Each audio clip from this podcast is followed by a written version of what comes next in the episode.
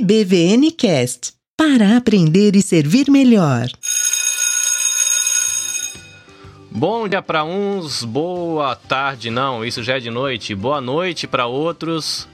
Bem-vindo à segunda live especial do Golden Week. Para quem é do Brasil e não faz ideia de que raio é esse de Golden Week, é a live especial da semana de feriado de primavera aqui no Japão. Né? A gente começa a primavera em abril, o ano letivo no Japão aqui começa em abril, né? Uma curiosidade da cultura japonesa. A gente começa o ano em abril, abril começam as aulas, abril é o ano comercial para as empresas fazerem os seus cálculos. E em abril a gente tem um feriado de primavera, temperatura muito gostosa, flor para todo lado, os passarinhos de temporada já estão piando por aqui pelo bairro, então é bem legal para passear aqui no Japão, mas a gente não pode passear porque a gente tem que praticar o isolamento e o distanciamento social. Uma solução boa para a gente não deixar de fazer amizade e aprender coisas novas é usar a tecnologia que tanto nos ajuda, né? Tecnologia é bom para ouvir Spotify e assistir seriado na Netflix, mas a gente também pode aproveitar para fazer amizade, aproveitar para aprender coisas novas. Bom, quem é o Carlinhos? Acho que é uma pergunta que quem está chegando e não conhece vai acabar fazendo. Carlinhos é brasileiro. Eu vivo aqui no Japão com a minha família desde 2013 e eu sou a pessoa que teve a ideia genial de se meter na produção de podcasts. Hoje eu tenho a nabcast.jp, que é uma iniciativa, vamos colocar assim, uma empresa que eu empreendo na produção de podcasts. E eu quero começar apresentando para você alguns dos podcasts que eu tenho para depois você tendo a oportunidade de conhecer um pouquinho do que eu tenho feito. Bom, agora nós somos uma família. Antes a gente era um podcast só, mas nós somos uma família. O primeiro podcast da família é esse aqui, o EBVNcast. Foi com ele que tudo começou. É um podcast que apresenta a introdução à teologia para tentar falar com os voluntários das igrejas brasileiras aqui do Japão. Eu quero chamar a sua atenção para o último episódio que a gente postou, que é o episódio com esse casal bonitinho aqui, o Juarez e a Lu. Eles são brasileiros, mas eles vivem há um tempão na África do Sul. E eles contam um pouquinho atividades que eles desenvolvem que tem a ver com uma equipe chamada Jokun, que chama Jovens com uma Missão, e mais especificamente com outro trabalho que lida com adolescentes, com criançada, que é o King's Kids. Então fica o convite para você visitar aqui, ouvir esse casalzinho bonitinho. O segundo podcast que chegou na casa é o Alvo. O Alvo é um instituto do interior de São Paulo. Ele capacita tanto pessoas para trabalhar dentro de igrejas, como ele traz capacitação também para a questão de carreira, como, como a, a, você é, programar sua aposentadoria, como você fazer um bom orçamento para sua empresa, como você planejar a sua empresa, como é que você capacita uma equipe, melhora a dinâmica de trabalho com a equipe. Então ele tem um monte de treinamentos, tanto no próprio instituto como online. Fica o convite para você conhecer o trabalho deles. Eu vou chamar a atenção aqui para uma série que ele está fazendo agora por conta até da pandemia, da questão do isolamento social, que é a série chamada Mordomia. Mordomia não na questão de você desfrutar com esbanjar as coisas, mas de você administrar bem, ser um bom administrador. Então na série Mordomia ele já falou sobre a, a administração do tempo, a administração de dinheiro são dois, que tem inclusive dicas de investimento e falando de algumas coisas assim. O último ou que foi gravado e vai ser postado em breve, vai ser a mordomia de relacionamentos, falando muito aí sobre relacionamentos familiares. A gente sabe que o ser humano enfrenta um problema grave de relacionamento quando a gente vai conviver com outro. Às vezes é chato até você conviver com você mesmo, né? Mas às vezes a gente vai conviver com outro, isso dá trabalho. E ele vai ter um bate-papo sobre isso. São três casais batendo papo, falando da dificuldade de ter que conviver o dia inteiro junto, já que está tendo que praticar aí o isolamento. Eu quero chamar a sua atenção também para o terceiro podcast que chegou para nossa família, o Pamitê, que para você entender por que, que se chama Pamitê, é, você vai ter que ouvir o primeiro episódio desse podcast, onde a Regina Célia, que é cofundadora do Instituto Maria da Penha e vice-presidente do Instituto, ela explica o porquê do Pamitê, né? Então você vai entender por que, que tem três mariposas aí voando no nosso logotipo. E eu quero chamar a atenção para este episódio que saiu hoje. Ele tá fresquinho, ele foi postado agora há pouco. Efeitos do isolamento na saúde mental. É um desafio para todo mundo ter que encarar essa pressão, um medo do que vai acontecer em relação à economia, às finanças pessoais, o medo da questão da saúde. Isso se agrava muito para famílias onde o idoso, a mulher, a criança são vítimas de violência, porque o governo e as instituições de saúde estão pedindo para a gente ficar em casa, evitar de sair para proteger a saúde. Saúde mental também é saúde. Saúde emocional também é saúde, só que muita gente que é vítima de violência, quando ela fica trancada em casa, ela fica trancada no lugar mais perigoso do mundo. Então a criança vítima de violência, ela vai para a escola e lá na escola é o lugar onde ela se sente segura, né? Infelizmente o lar devia ser o nosso lugar de apoio, mas isso não é realidade para todo mundo. E é um pouco disso que a gente conversa nesse episódio aqui. Efeitos do isolamento na saúde mental. Fica o convite para você olhar o trabalho deles. Eu quero apresentar para vocês também o Virtus Podcast, que tá bonitão, ganhou roupa nova. Olha que coisa linda o logotipo agora. Ganhou roupa nova essa semana. E eu vou convidar você a ouvir este último episódio que foi postado aqui, Momento Virtus com Juraci Oliveira. Uma reflexão muito interessante. O Virtus é um podcast do grupo de pesquisa Virtus da Universidade Federal de Pernambuco. Eles se dedicam a pensar segurança pública, direitos humanos, o trabalho policial. Então, trata dessa temática. O Virtus, que é do grupo de pesquisa Virtus, é parceiro do Instituto Maria da Penha para levantamento de dados sobre violência contra a mulher. Então, são dois parceiros interessantes. Fica o convite também para você ouvir. É um episódio pequenininho, tem cerca de 5, 6 minutos, mas é bem legal.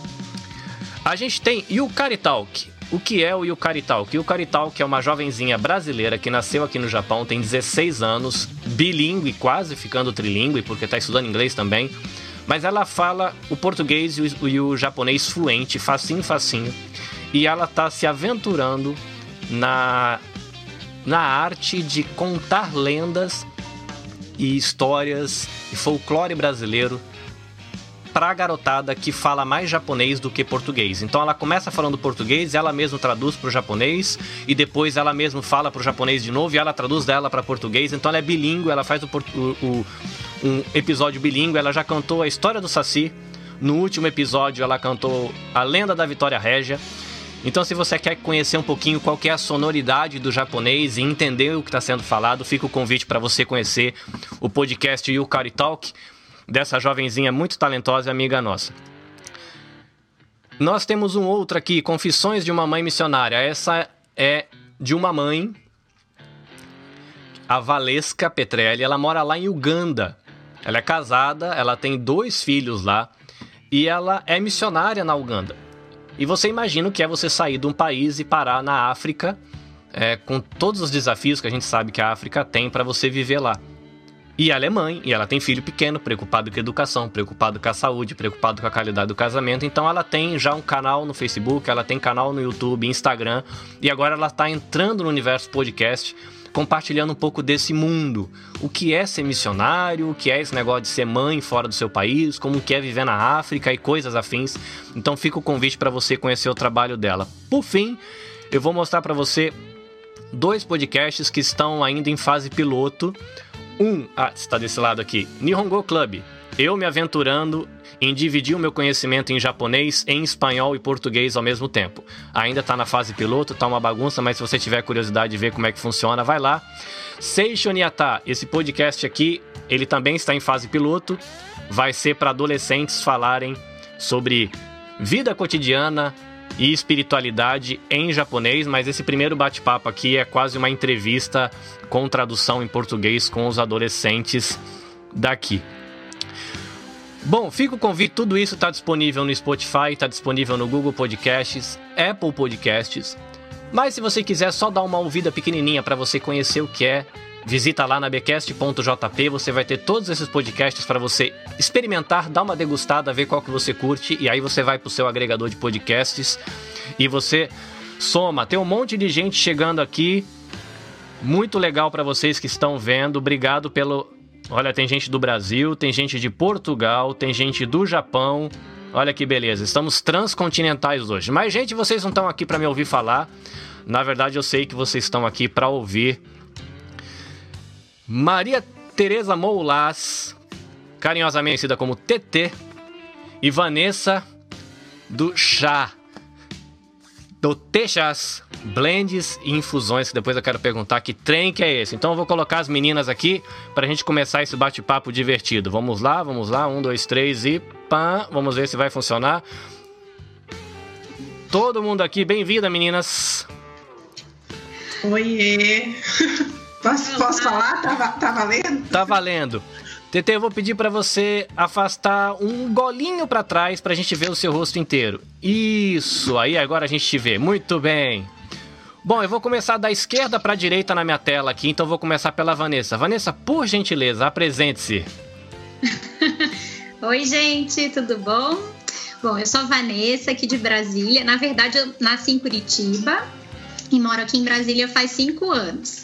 E foi aqui em Brasília que começou essa história de, do chá, né? De trabalhar com chá.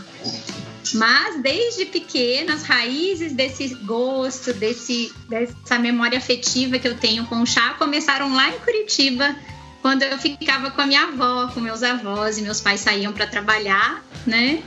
E, e, é isso. Eu Muito sou advogada bem. de formação e vim parar aqui no chá. Olha que coisa de doido.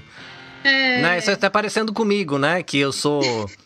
Eu sou, pelo Senai, eu sou formado em mecânica de automóvel, mercan, formado em eletroeletrônica em curso técnico e produtor de podcast e, e, professor de teologia, né? Tudo a ver, né? Faz parte. Multi. Né? É, é isso aí. Maria Tereza Molas, a filha do mestre de torra mais fofo do Brasil. Apresente-se. Tá assistindo isso, gente? Espero que sim. É, bom, sou Maria Tereza, carinhosamente chamada de TT, né? Desde pequena, na verdade. É, e vivo o café já tem um bom tempo, um bom tempo mesmo, e é uma paixão herdada do pai, de fato né? É, ele começou com essa brincadeira, né, de plantar café, de torrar café, porque ele herdou do pai dele essa paixão. Só que meu avô faleceu muito cedo, né? Meu pai tinha 13 anos, né?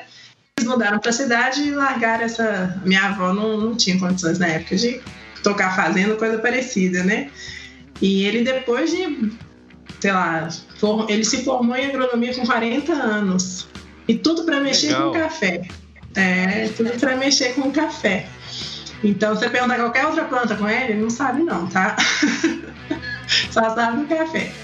E, e aí ele começou essa questão do, do plantio, e aí a minha avó, eu, a gente tinha uma chácara, então a minha avó fazia torra naquela mocinha de bola, assim, que você põe na fogueira e vai rodando, rodando. E isso a gente, eu enxergava como uma brincadeira muito gostoso, né? Isso aí tudo foi passando o tempo, meu pai foi brincando de virar, né, de, de torra e um gostou e o amigo gostou, e de repente foi tomando um corpo aí de negócio. Só que era pequena, né? Então. e aí, depois que tomei cabeça de gente, que é para trabalho, área profissional, é, comecei a conhecer um pouco mais do que é o, o, o mercado de café, né? E me encantar muito pela característica da cadeia produtiva do café. O contato que a gente tem com o produtor, a proximidade que a gente tem né, com, com a terra. É, e é um, é um trabalho tão lindo até chegar na xícara que não tem como não se apaixonar. E aí, mergulhei de cabeça, comecei a estudar mesmo. Na verdade, Isso aí é um chazinho. Chá verde japonês, da província de Shizuoka. É. Aí a gente, aí comecei a estudar mesmo, de fato. Na verdade, eu sou administradora por formação e dentro da área de café tenho formação de barista. Estou me aventurando aí na parte de degustação para classificação de cafés, então em breve vem coisa nova. Mas é um mundo fascinante, assim. Quanto mais você aprende, quanto mais você estuda, quanto mais você quer é, participar, né, mais encantada, mais apaixonada você fica. Então é, um, é, um, é uma fonte inesgotável aí de, de sabor e saber. É legal, porque eu vi que tanto a Vanessa e, tem, tem um pessoal falando aqui, a Van, né? Estão postando aqui, oi Van, oi, tudo bem? Então é a Van e a TT, acho que fica mais fácil assim, né? A Vanessa e a TT. É, vocês duas contaram um pouquinho da questão da infância, né? De como vocês conectaram na infância. Vanessa, eu vou pedir para você dar um passinho para sua esquerda. Isso, que seu rostinho tá um pouco cortado, um pouquinho mais. É, Aqui? Deixa eu ver. Deu? Vai, é assim, vai dando umas coordenadas, Carlinhos. Isso, deixa eu ver. É, agora volta um pouquinho. Só um pouquinho. Aí, aí, aí, aí, aí. Tá, beleza. Aqui? É, porque Tata. nós estamos os três na mesma tela para quem tá assistindo, só fica o nosso rosto assim. Então qualquer saidinha que a gente dá te Ah. foge. Bom, tem um monte de gente aqui. Eu vou fazer duas menções muito especiais. Lá de Portugal, está mandando um olá aqui a Laís. Ela, dá, ela é uma empreendedora também, uma brasileira empreendedora, né? As mulheres estão fazendo sucesso aí no empreendimento aqui. E ela tá lá em Portugal e ela tem um trabalho legal nas redes sociais sobre empreendimento. Ela faz consultoria, tem curso online. Então, fica aí o convite para você conhecer o Vila Empreende, né? Um trabalho legal que uma brasileirinha está desenvolvendo lá em Portugal. Também nossas honras ao Damione Damito, Moi Camoi, diz ele. E para você descobrir o que é Moi Camoi, você vai ter que visitar o podcast Papo de Educador ou assistir a live que a gente fez antes. Aí ele vai contar o que é Moi Camoi. Deixa você curioso, mas fica aí as nossas menções rosas. E tem gente aqui que também participou do podcast Pamitê. A Claudeni que está assistindo. Abraço para todo mundo. Bom, vocês falaram de como o café, o chá, é, teve a- o contato com vocês na infância, eu fico pensando o que, que eu tenho na infância que tem a ver com podcast. Acho que só o fato de que minha família fala pra caramba e de alguma maneira essa veia artística, né? Então eu vou falar, quando na, na próxima live eu falo que a minha família falava muito, então por isso, usando uma Desde expressão. pequeno você treina. É, desde pequeno. Não sei se vocês conhecem aquele tipo de família, que não é todas as famílias que eu acredito que são assim, mas a minha família é daquela que senta assim quando se reúne. Se eu não tiver errado na conta, na parte de mãe são nove irmãos. Não. E aí quando eu era Ai, criança, e assim, cada irmão. São dez. Dez? 10 por parte da minha mãe e 9 por parte do meu pai. Então Bingo. a família é grande. Gente. Enorme. Você tem essas aventuras na sua família também, DT? Ah, eu queria que fosse maior, eu confesso, né? Mas pela quantidade que tem, se a gente for fazer, falar proporcionalmente, eu vou te falar que a gente fala bastante também. Mas tem, tem pouca gente. Do, de um lado são seis, do outro são cinco só. É, e Né? tem o desafio ainda aqui na minha família, todo mundo gostava de ter bastante filho. Então os que tinha pouco, tinha quatro. Então quando juntava aquela ah, meu muvuca na cara da avó. renca de primo. É, nove filhos e aquela. No- Nove irmãos com trocentas crianças correndo, aí todas sentavam na mesa, as tias. E na minha família a gente tem um talento que chama conexão múltipla Wi-Fi. Você consegue ter 17 diálogos ao mesmo tempo na mesma mesa e todo mundo se entende. Meu Deus. É, sim, tem, você senta na mesa, ó, né, chá, café, né, que beleza, né, bolinho, né, depois a gente vai Claro. pedir pra, pra vocês darem uma dica, o que acompanha bem, que tipo de café, mas sentava todo mundo na mesa, aquele mundaréu de gente conversando e todo mundo se entendia. Então eu vou fazer de conta aqui que eu sou podcast, eu vou contar minha história agora é essa, é... Porque eu falo demais por causa da família e virei podcast. Olha que interessante aqui, ó. Tem gente da minha família dizendo oi. Tem a Rita Kubayashi aqui do Japão falando oi, Ivan e TT, chá e café. Essa live foi muito aguardada. O pessoal tá, tá na expectativa de ouvir Eita. Olha vocês. só, que legal. Tem gente lá de São Paulo, da família Gata, que é a família japonesa, né? Que dá pra ver que de japonês não tem nada, né? Eu falo que é uma decepção pros baianos, porque eu nasci em Salvador, na Bahia, e não posso né, levar o orgulho afro, porque no biotipo não tem. Né? Não vai. né? Pois é, aí vem pro Japão, o pessoal vai fazer ter contato comigo, se decepciona porque não tem cara de japonês. É um desafio, mas estou eu aqui. Bom, eu queria. Vocês duas são empreendedoras, vocês duas têm empresa, estão trabalhando agora com venda online. Eu vejo agora que tem gente aqui a colar saindo nas lives do mundão afora aí no Instagram. Teve uma live bonita hoje para quem, quem assistiu, conheceu o mercado do, do café ao vivo lá dentro, né? Viu a, uma amostra pequena de cultura via Ah, telinha. é verdade, você acompanhou. Acompanhei, foi muito legal. Eu não vejo a hora de pisar em Brasília pra gente tomar um café aí Nossa. diretamente na loja de vocês. Mas eu vou E é um começar com Vanessa. Vanessa, conta pra gente um pouquinho. Você falou que você tava. A gente tava conversando, não sei se foi offline, também agora há pouco, de como o chá entrou na sua história de pequenininha. Né? Que a sua avó fazia Isso. o chá, provavelmente um bolo. Que, que bolo gostoso sua avó faz?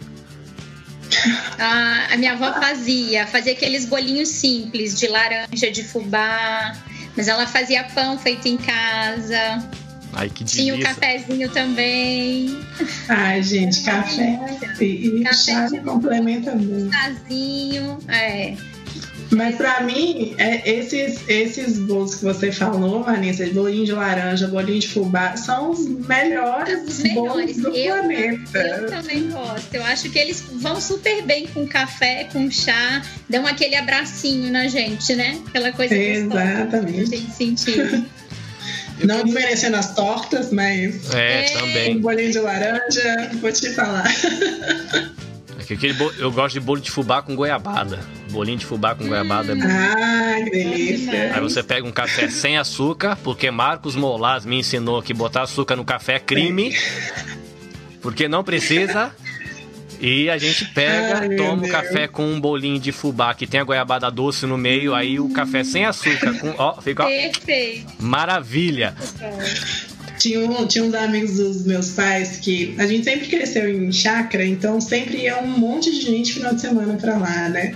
Aí eles, a gente fazia o café, preparava tudo mais, ia todo mundo escondido pra um cantinho assim pra pôr açúcar pra meu pai não ver. Era o crime, né? Aquela coisa que a gente faz escondidinho, assim, pra ninguém ver. Ai. Mas pode ficar à vontade, café é seu. Eu acho que é igual no chá, né? No chá tem isso também. Ah, não põe açúcar e tal. Mas eu acho que é o seu gosto, o seu paladar. Tem que ser agradável, tem que ser bom para você, né? Uhum. Então, se você gosta com açúcar, põe açúcar. Se você for, né, não vai ter uma análise, não sei o que, toma com açúcar e vai ser feliz, né? Eu é, a gente. Eu falo assim, é, para você tentar se permitir no início, né? Provar sem, sem o açúcar para você entender o que, que é o gosto daquilo, né? O que, que, que, que vai trazer para você, né? É, e normalmente, quando o café é um café de qualidade, né? E aí eu imagino também que seja mais ou menos assim, você vai perceber que você não precisa adoçar. Com certeza. Né? Aí, lógico, se você gosta de, de adoçar e tudo mais, minha mãe, por exemplo, minha mãe, vou contar aqui, mas ninguém fala que eu faço. mas quando ela toma café com leite, ela gosta com açúcar. Com açúcar, uhum. né? Mas e, aí as pessoas, assim, o café é seu, você fica à vontade, né? Pô, açúcar, põe adoçante. Mas eu acho interessante essa experiência de se permitir a perceber que gosto de verdade tem. Olha, eu vou, eu vou citar aqui Damione Damito do Papo de Educador. Ele deu uma risada aqui com essa história e falou assim: coloca a goiabada dentro do café. Aí ele escreveu aqui embaixo, chocolate. depois da explicação da TT: Eu estou me desafiando a começar a tomar café sem açúcar. Comecei ontem, mas eu já falhei dois dias seguidos. Presta atenção na qualidade do café que você está tomando. Aí, Damione. É tem que encomenda café lá no Mercado do Café de Brasília, pede pro Marcos fazer um café especial aí pro Papo de Educador. Café especial de presente Papo de Educador. Aí você liga, fala, é o Damione do Papo de Educador, eu quero conhecer um café bom. Ó, dica. Ele veio aqui pro Japão, trouxe café, ó. Coisa fofa o café dele. Não, e depois tem um problema. A gente compra café aqui no, no, Japão, compra café no mercado, normal. Se você tem algumas lojas de café que você vai lá e escolhe um café diferente. Mas como é em japonês, às vezes você não tem a explicação que o Marcos, né? O Marcos pegava, ó, esse pacote é assim, tem isso aqui, tem aquilo lá. Esse outro tem. Aí quando você vai na loja japonesa é um pouco mais difícil. Então a gente vai no mercado, tem um montão. O japonês também toma bastante café. Segundo a orientação do Marcos Molas, o, o, o, japonês ele gosta de uma torra muito forte, então existe alternativas de torras mais leves que vão deixar o café mais suave. O, o japonês ele gosta de fumar com um café muito forte. Então o café tem aquele gosto de queimada bem forte, né? E o Marcos mostrou pra gente, né, quando ele veio pra cá, como uma torra mais suave dá outras nuances, o doce, o cheiro, papá. Mas a gente vai no mercado e compra aquele café normal. Depois de Marcos Molas, tomar café normal é uma tristeza, cara. É sofrido demais, porque. Olha! Mas eu vou te falar, assim, é, é muita gente fala isso. O que, que, você coloca no café que vicia, Gigi? Gente só quer tomar um café de é, Na verdade, é realmente a, a, qualidade do café, em termos de seleção de grãos, em termos de ponto de torra, tudo isso faz com que, na verdade, você tenha mais prazer em tomar esse café do que o outro, por isso que ele vicia. Sem contar essa questão mesmo, Marco lá explicando tudo, carrega todo mundo pra não sei aonde, parece que você tá no quintal de casa. É, ah, que beleza aqui. Helena Pinheiro, minhas companhias de quarentena. Catuai amarelo torrado do mercado de café e chá de morango florido da T-Chás. Tô amando é. essa live. Lurdinete Molas diz que bolo Helena bom é bolo de cenoura com chocolate da tia Meire. Eu acho que só a TT vai entender a referência. Sim! Esse minha é mãe fazendo esse comentário aí. A tia Meire, ela cuidou de mim quando eu era muito pequena e ela faz um bolo de cenoura com, com caldo de chocolate maravilhoso. Aí todo aniversário meu ela leva pra mim. A gente tem aqui Ana Moulas, que eu não sei de que país ela tá falando assim, de madrugada para assistir essa live. Vocês estão de parabéns. É minha irmã, tá em Portugal. Ah, então ela. Tem que ficar. Em, tá em que cidade que ela tá lá, sabe? Ela tá em Bragança. Ela mora em Bragança já tem acho que uns dois ou três anos. Ela morava na Irlanda e aí mudou pra lá tem uns dois, três anos. Laís Vila Empreende, você que está aí, posta pra mim aqui em que cidade que você está em Portugal. Papo é, bora conectar, né? O Damione, se para vocês darem dica, no caso, fica mais pra TT, de como a tomar café sem açúcar, mas a gente segura o papo do café, bora puxar. Vanessa, bora conta pra mim como é que foi que você teve a ideia de você falou da sua formação, dessa sua experiência emocional e sentimental com o chá, mas como é que foi que você teve a ideia de falar, vou empreender com esse trem de chá? E agora eu vou fazer isso, do, sei lá, não sei se começou por uma loja, fazendo chá pra vender na esquina, igual limonada em filme de americano, né? Tem as crianças vendendo limonada na pó de casa. Como é que foi esse negócio de começar a empreender com chá? De onde começou essa história? Então, aí teve essa parte afetiva. E aí até começou meio que com a mudança aqui para Brasília, quando a gente se mudou para cá eu vim com a ideia de estudar para concurso aqui em Brasília, né? Que era o que todo mundo fazia. E todo mundo que mora aqui, eu venho para cá e estuda para concurso. E eu comecei a fazer isso. Me matriculei no cursinho e tal, mas tava, não, não, não foi. Eu não estava feliz, não estava enfim, bem. E aí tava muito. Eu sempre fui muito. Eu acho que eu sou muito do produzir, sabe? De, de pôr a mão na massa, de ver as coisas acontecendo. E não é o que acontece quando você estuda, né? Então eu tinha essa dificuldade. E aí eu fui resgatar o que, que me fazia bem, o que, que eu gostava de fazer, porque aí assim, eu também tentei trabalhar na minha área e não foi possível. E aí eu falei, quer saber? Não é para mim, eu não quero mais isso para minha vida, esse lado do direito. O que que eu vou fazer? E fui buscar isso e veio isso muito do afetivo, do chá. E eu gosto também de, sabe, de tudo que é pequenininho, assim, de, de, de trabalhos manuais. E aí eu falei, tá, o que, que eu vou fazer unindo essas duas coisas? Fui fazer chá. E sempre gostei muito de misturar. O chá sempre foi um companheiro, assim, na minha vida. E sempre tentava umas misturinhas e tal, não davam certo. No começo ficou horrível. Aí, o que, que aconteceu? Até surgiu, eu pedi para um amigo fazer a logo, a gente pesquisou o nome, e aí foi acontecendo, foi saindo do papel e foi tomando corpo, né? E o que eu queria inicialmente era fazer misturas de chá, eu fazer, para que as pessoas pra fornecer isso para as pessoas, que as pessoas tivessem um momento agradável, que aquilo fosse saboroso, que tivesse aquele momento de pausa e tal. E aí eu odiava as minhas misturas no começo, detestava, detestava nada, ficava bom. E aí eu comecei indo numa representante que traz, que representa uma empresa lá da Alemanha de chás, é, né, bem forte já no mercado e a gente começou re representando esses chás, trazendo esses chás. E nisso, paralelamente, eu fui fazendo curso de blend, fui fazendo curso de chá e testando essas misturas. E aí foi acontecendo e eu fui conseguindo colocar em prática aquilo que eu queria lá no começo, quando eu comecei com a T, né? E é isso, assim. E uma, uma coisa. Apaixonada. Uma coisa importante que, que a Vanessa faz é, é a utilização de, de alguns ingredientes do cerrado nas preparações é. dela, né? Então são, são coisas que são muito específicas e bem regionais, bem é. local, assim. Os Eu nossos, queria isso também. Os queria nossos espectadores estão tão, tão ficando bravo comigo e falou: Seu louco, cara, você tá tomando suco verde numa live de chá e café. Não, é chá verde, gente, é chá verde japonês. Deixa eu me redimir. Estão revoltados. Não, é chá verde. Eu falei para colocar numa xícara tem... de porcelana. Aí, ó, ninguém vê o que, que tem aí, tá vendo? tem tá acompanhado aqui. Muito bom. Muito bem. É, vou vou então, fazer uma, uma saudação antes de você seguir. Mandar beijo pra sogra. Ah, que a sogra tá assistindo. a sogra tem que mandar. Perdão, pode seguir, Vanessa. Então, só para complementar o que a TT falou, e a gente está com os nossos chás lá também, então ela provou e, né?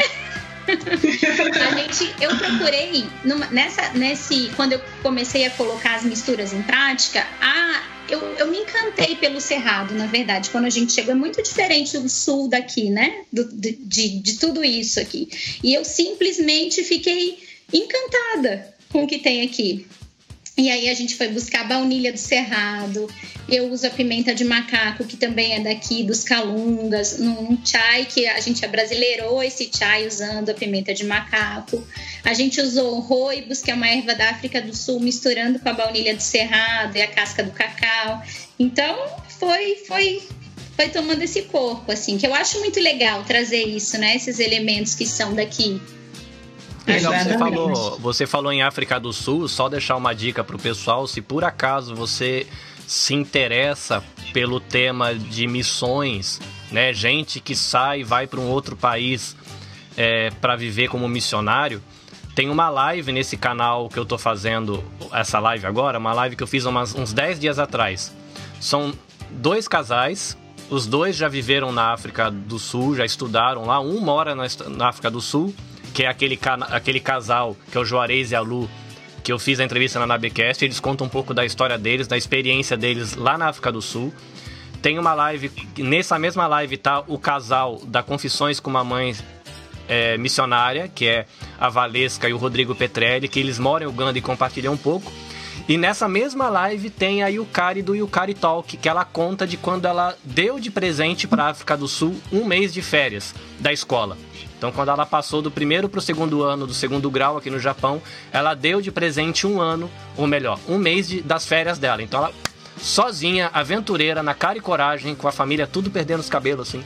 Ela foi para África do Sul e ela passou um mês com uma equipe da, de, um, de um trabalho lá que chama Jokun. Aí ela fazia trabalho com as, com as crianças das comunidades carentes lá da cidade. Então ela doou. Essa menininha ela é brasileira, vivendo no Japão, mas tem um pezinho lá na África, ama o, o continente africano.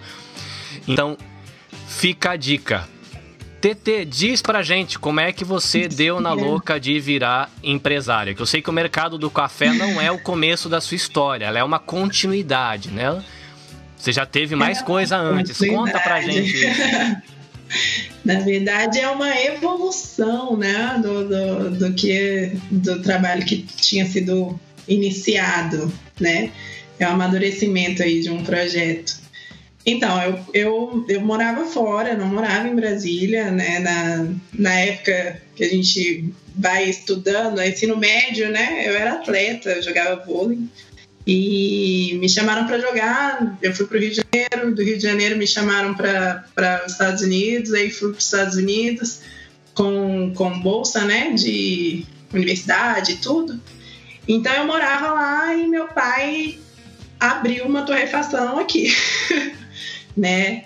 É, e aí eu, eu sempre quis estudar essa parte de relações internacionais, comércio exterior, sempre foi mais ou menos o, o, que, eu, o que eu gostava de fazer. Eu sou apaixonada por viagens pelo mundo mesmo, né? culturas diferentes, comida diferente, língua diferente.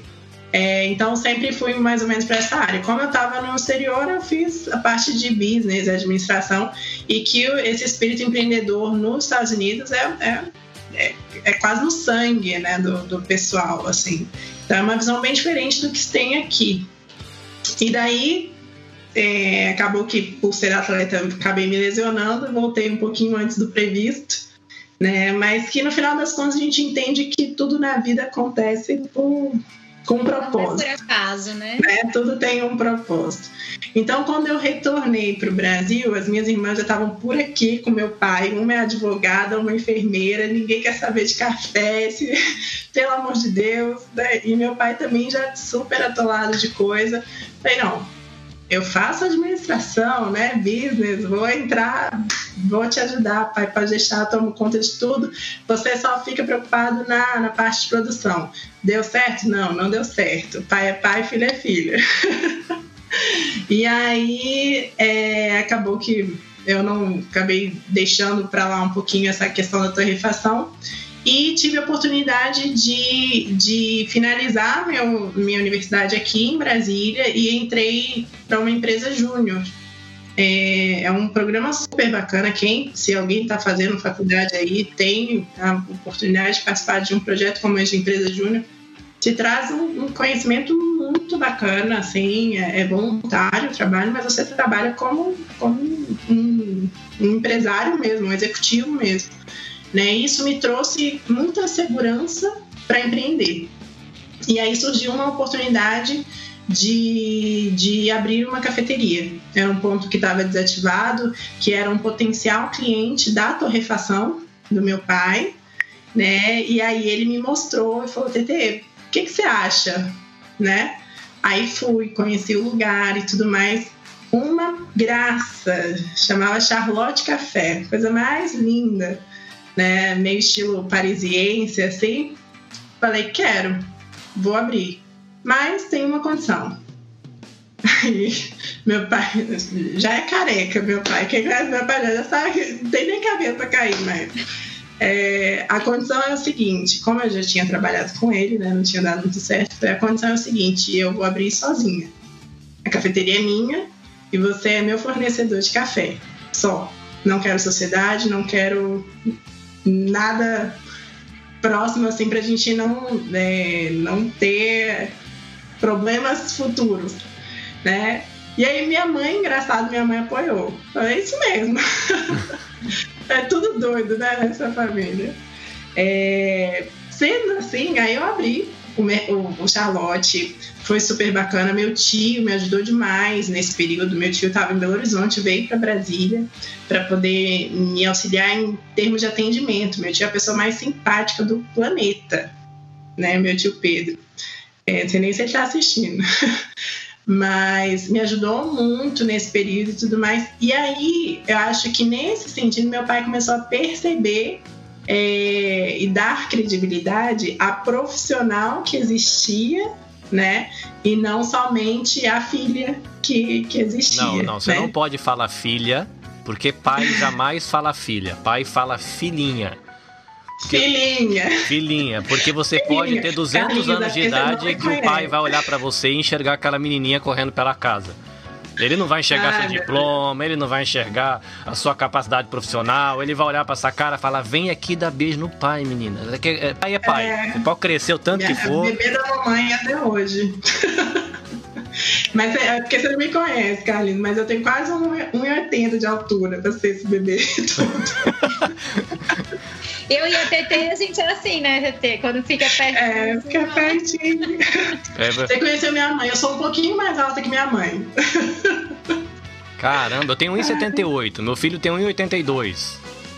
Nossa. Olha aí, eu queria ter 1,80 cravado, mas não tenho. Não eu acho que tenho 1,78, 1,79 por aí. Mas eu sou ando de salsa também, aí sobe um pouquinho mais.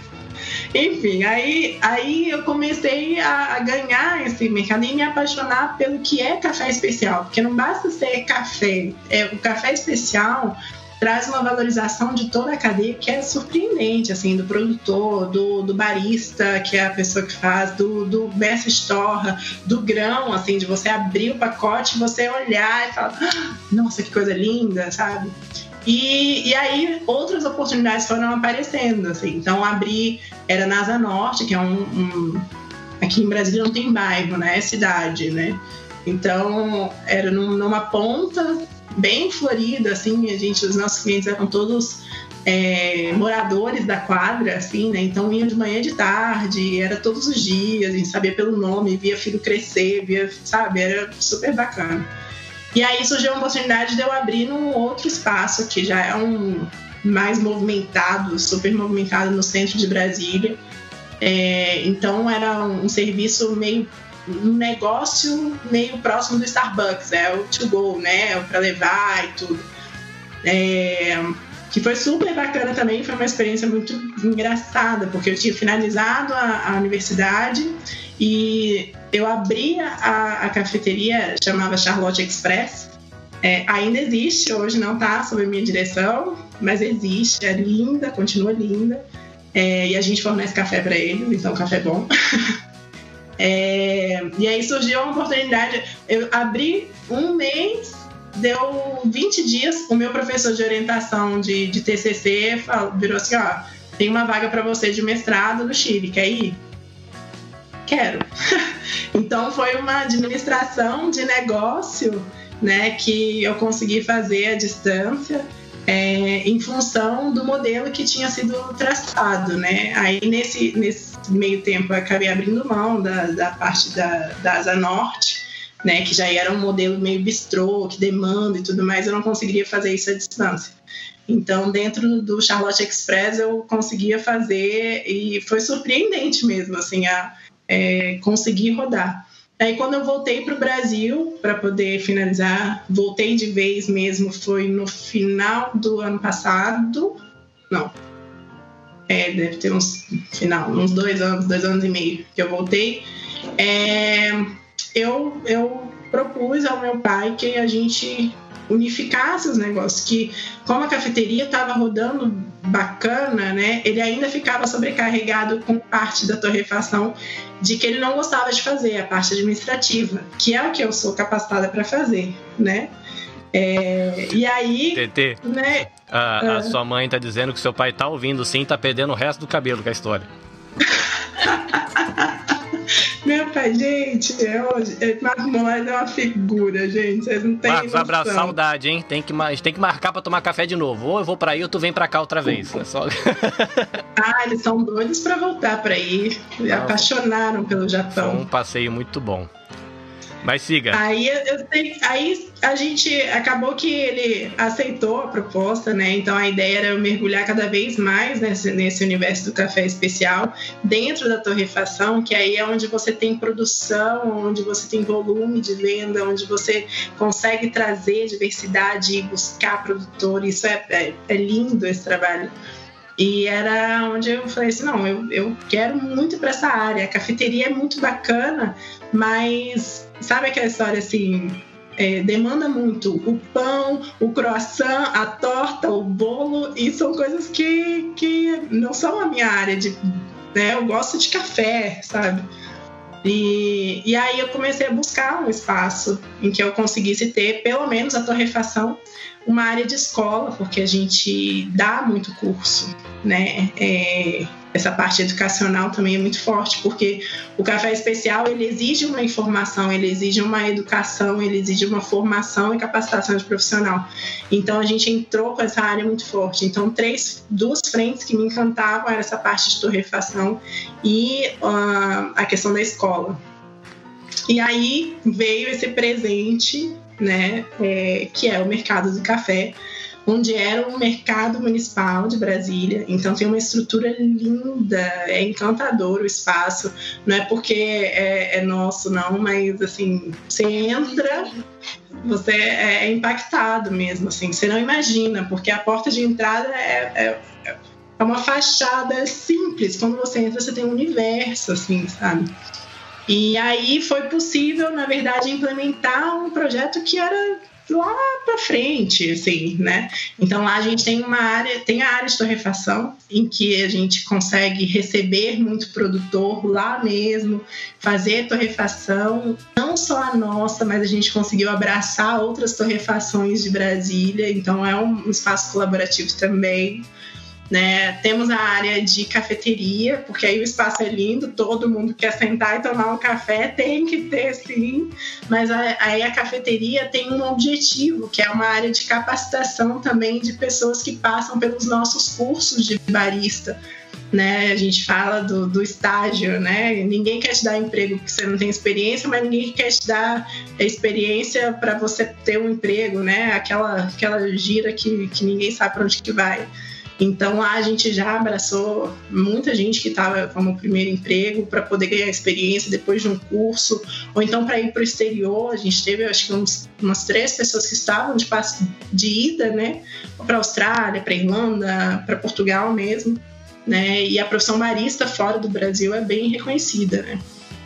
E aí tem a parte de, de escola, que é uma área de educação mesmo, com vários cursos. A gente conseguiu ampliar e a gente traz para Brasília os maiores nomes do café mesmo, Emílio Rodrigues, da Casa do Barista no Rio de Janeiro, a Ensei Neto, que foi com quem eu tive a live hoje, né? Eles são as sumidades, o pessoal do Oficina do Barista que já foi para lá também.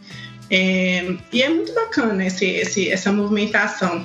E até pelo espaço e pela história do café, a Frente Cultural é linda, assim, a gente tem projeto musical, tem clube de leitura, tem biblioteca, biblioteca pública que a gente fala, tem exposição direto, tem, então isso, isso é, é outro universo, assim, eu falo, é realmente apaixonante onde a gente conseguiu chegar e sabendo que isso é só o comecinho de um projeto que que está iniciando. Então, o mercado do café mesmo, a gente não inaugurou ainda, porque tem uma reforma eterna, mas que está funcionando já tem um ano e meio. Um ano e meio que está funcionando. Ou quase dois. Ixi, nem eu sei. Porque inaugurou, então não começa a contar direito. Bom, o mercado do café tem um ano e meio. O T, ele tem quanto tempo de casa já? A gente começou as atividades em 2018, assim, bem pouquinho. Vai fazer dois anos, né?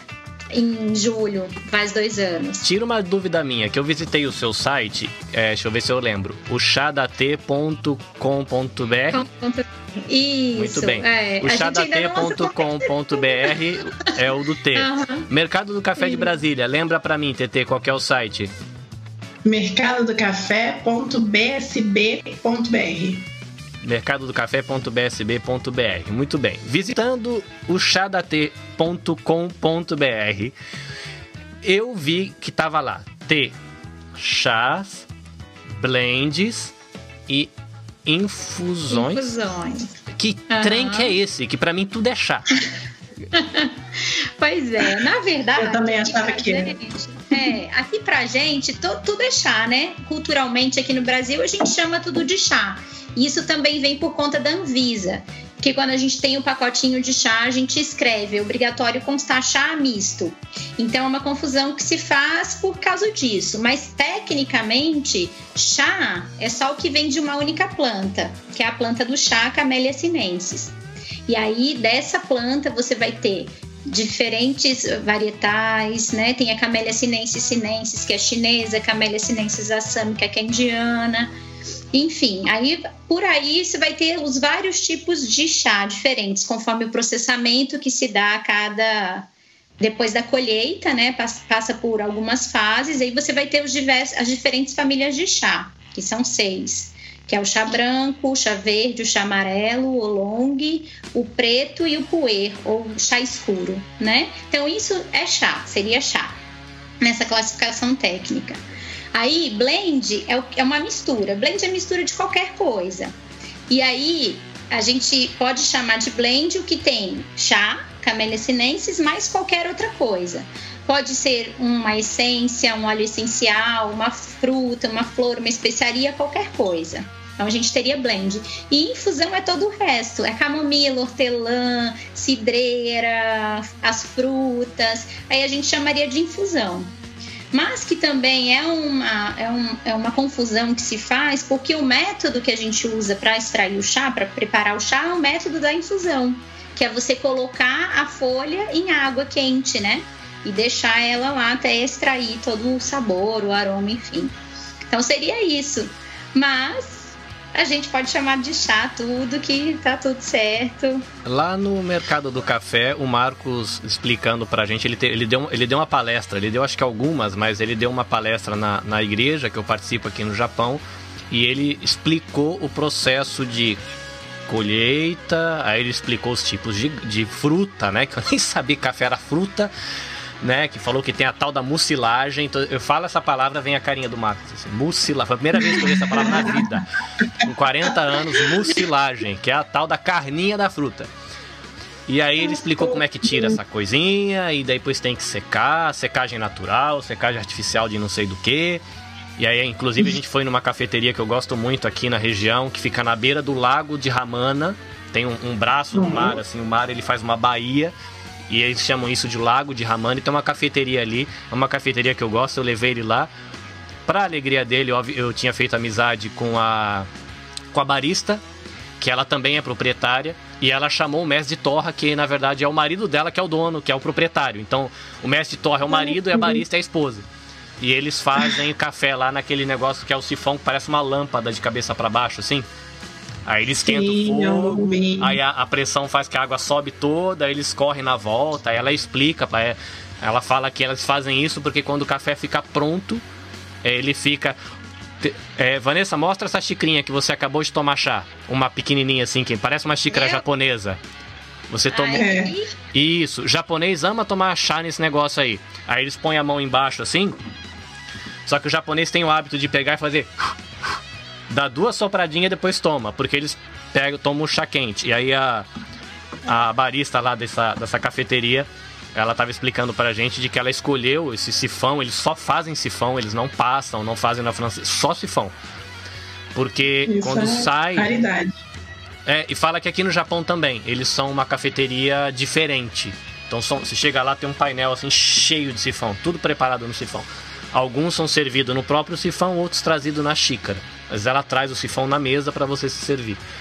Mas ela falando que ela faz isso para que a pessoa pegue e dê essa sopradinha e na sopradinha não estrague a temperatura de tomar o café. Então ele vai chegar um pouquinho mais quente do que precisa, mas não tão frio para a pessoa soprar e estragar. Mas fechando essa novela toda, o mestre de torra Marcos, ele explicou pra gente como é que é feita a torra, como é que faz para secar, o jeito de secar o tal do café e de como ele fica. Aí ele mostrou lá um mais branquelinha, um moreninho, um bem pretinho, papapá, e mostrou na mesa lá, fez a gente cheirar, pegar na mão, esfregar no dedo. Foi bem legal, cara. Foi uma experiência emocionante para as crianças de mais de 40 anos. Ele faz isso todo sábado. Não, mas é Aliás, é, qualquer é, dia que você é for bom, no mercado, ele faz bom isso. demais. É bom demais. Tem gente aqui dizendo que quer conhecer esse café do Ramanaco. Pessoal que quer conhecer esse café do Ramanaco, quando acabar a quarentena, a gente vai lá e faz uma gravação de podcast ao vivo lá tomando café, ó. Coisa fofa. Ah, que chique. Aí você tem que vem pra cá vocês também quando acabar a quarentena. Também quero ir. Mas Vanessa, eu vi que na, no seu site tem lá um monte de fotos de você eu não sei nem como é que diz isso. Não sei se é hum. preparando ingredientes, secando ingredientes, desidratando ingredientes. Como é que chama esse processo? Porque eu vi que tem uma foto de você abraçado com um monte de mato, assim. apaixonada com mato. E aí depois eu vi umas fotos onde tinha pedaço de fruta, me pareceu casca de fruta, me pareceu flor inteira, e tudo isso para fazer chá, que me assusta um pouco. Porque é, para mim chá é, é mato, né? Explica pra gente assim como é o processo do negócio virar chá. Como é que funciona esse trem? Aham. Uhum. Ou para então, não virar chá, para virar blend, para virar infusão, enfim.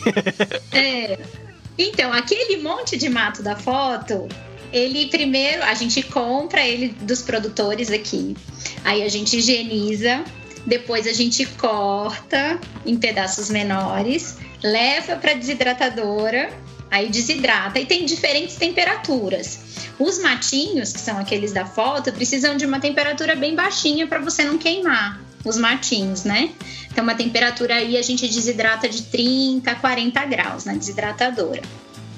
As frutas é, que a gente utiliza, tem um que a gente faz com framboesa, tem a gente usa limão, aí as frutas podem ir numa temperatura mais alta, de 60 graus, mas é o máximo que a gente utiliza 60 graus na desidratadora. E aí a gente corta tudo em pedacinhos menores, vai para desidratadora e às vezes depois da desidratação a gente ainda faz um outro processo de corte para que o blend fique homogêneo, né? Para que todos os pedacinhos dos componentes fiquem parecidos, que um não fique mais pesado que o outro, enfim. Aí a gente vai ver essa granulometria, digamos assim, o tamanho de cada coisa, para a gente poder misturar depois. Então é mais ou menos esse o trabalho, né? E cada coisa exige uma coisa diferente. Eu uso pinça às vezes. A gente tem um que usa, faz com açafrão, com pistilinho de açafrão. Aí uso a pinça para fazer aqui. tem, tem especiaria, tipo a pimenta de macaco, que ela é dura, né? Aí a gente usa tesoura para cortar. Então, aí a gente brinca, é uma alquimia, né? que a gente faz. Mas eu gosto muito, é uma delícia, me divirto. E esse é um pouquinho do processo, e depois a gente mistura, coloca nos pacotinhos e entrega. Tem uma pergunta aqui da Loginete. Vanessa, tem um... diferença de fazer o chá com a folha fresca ou desidratada? Tem, tem diferença sim. Na folha fresca, é, você usa maior quantidade. Quando a gente desidrata, ela reduz muito, então vai reduzir aí uns 80% mais ou menos, né? Então fica muito mais concentrado, você usa menos ingrediente. Quando a folha é fresca, você usa mais. Então, seria mais ou menos isso, assim, porque ela vai liberar menos princípio ativo quando ela está, é, digamos, fresca. Né? E quando ela está desidratada, você usa menorzinho, porque a concentração do princípio é maior. Então, tem, teria essa diferença. Eu não vou saber os termos técnicos, então eu vou falar do jeito. É, do jeito. daquele jeito lá. É, no, quem vai fazer vinho tem degustação de vinho. O, o, Marcos tinha falado, depois eu vou perguntar para a TT sobre isso, que a TT estava fazendo um curso na Embrapa Café de análise sensorial, que eu imagino que tem a ver com cheiro e gosto. Mas eu já falo com você já já. É, nesse negócio do chá também tem isso também, porque eu, eu é, aqui toda vez que começa o ano é, da colheita do chá, eles fazem uhum. um evento, igual aqueles eventos de premiação de vinho. Aí vai trocentos uhum. milhões de produtores, aí vai aquele monte de cara de terno com uma prancheta na mão, esfrega uhum. o chá, bota na cara, uhum. aí faz aquela cara de hum, e anota e sai andando. Eu falo, cara, tem 200 mesas com chá. Como é que esse é. cara sabe que diferença faz um chá pro outro? É, como é que funciona isso no universo do chá? Você vai para um curso de chá que imagino se tiver um de, curso de degustação de cerveja o cara sai bêbado, né? Porque se to, é, degustar mas de chá também tá bêbado. A gente fica bêbado de chá também, hein? a gente fica meio uou, assim, com chá. Também tem isso. Eu acho que a bebida especial, tanto o café quanto o chá, tem essa, essa similaridade, né? Do sensorial, de você estudar para ver as nuances de cada chá. Aí dentro do, do, do estudo do chá teria esse cara aí que ficou lá cheirando e tal ele seria tipo um team master que vai provar o chá, vai avaliar aquele chá, enfim.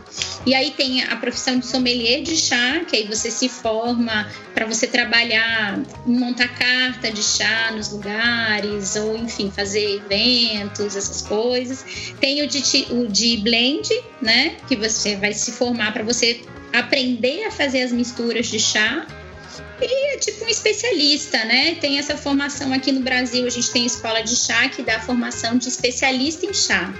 E aí você vai aprender, a gente aprende a diferença entre cada chá, vai provar também. Aqui tem um curso de análise sensorial também.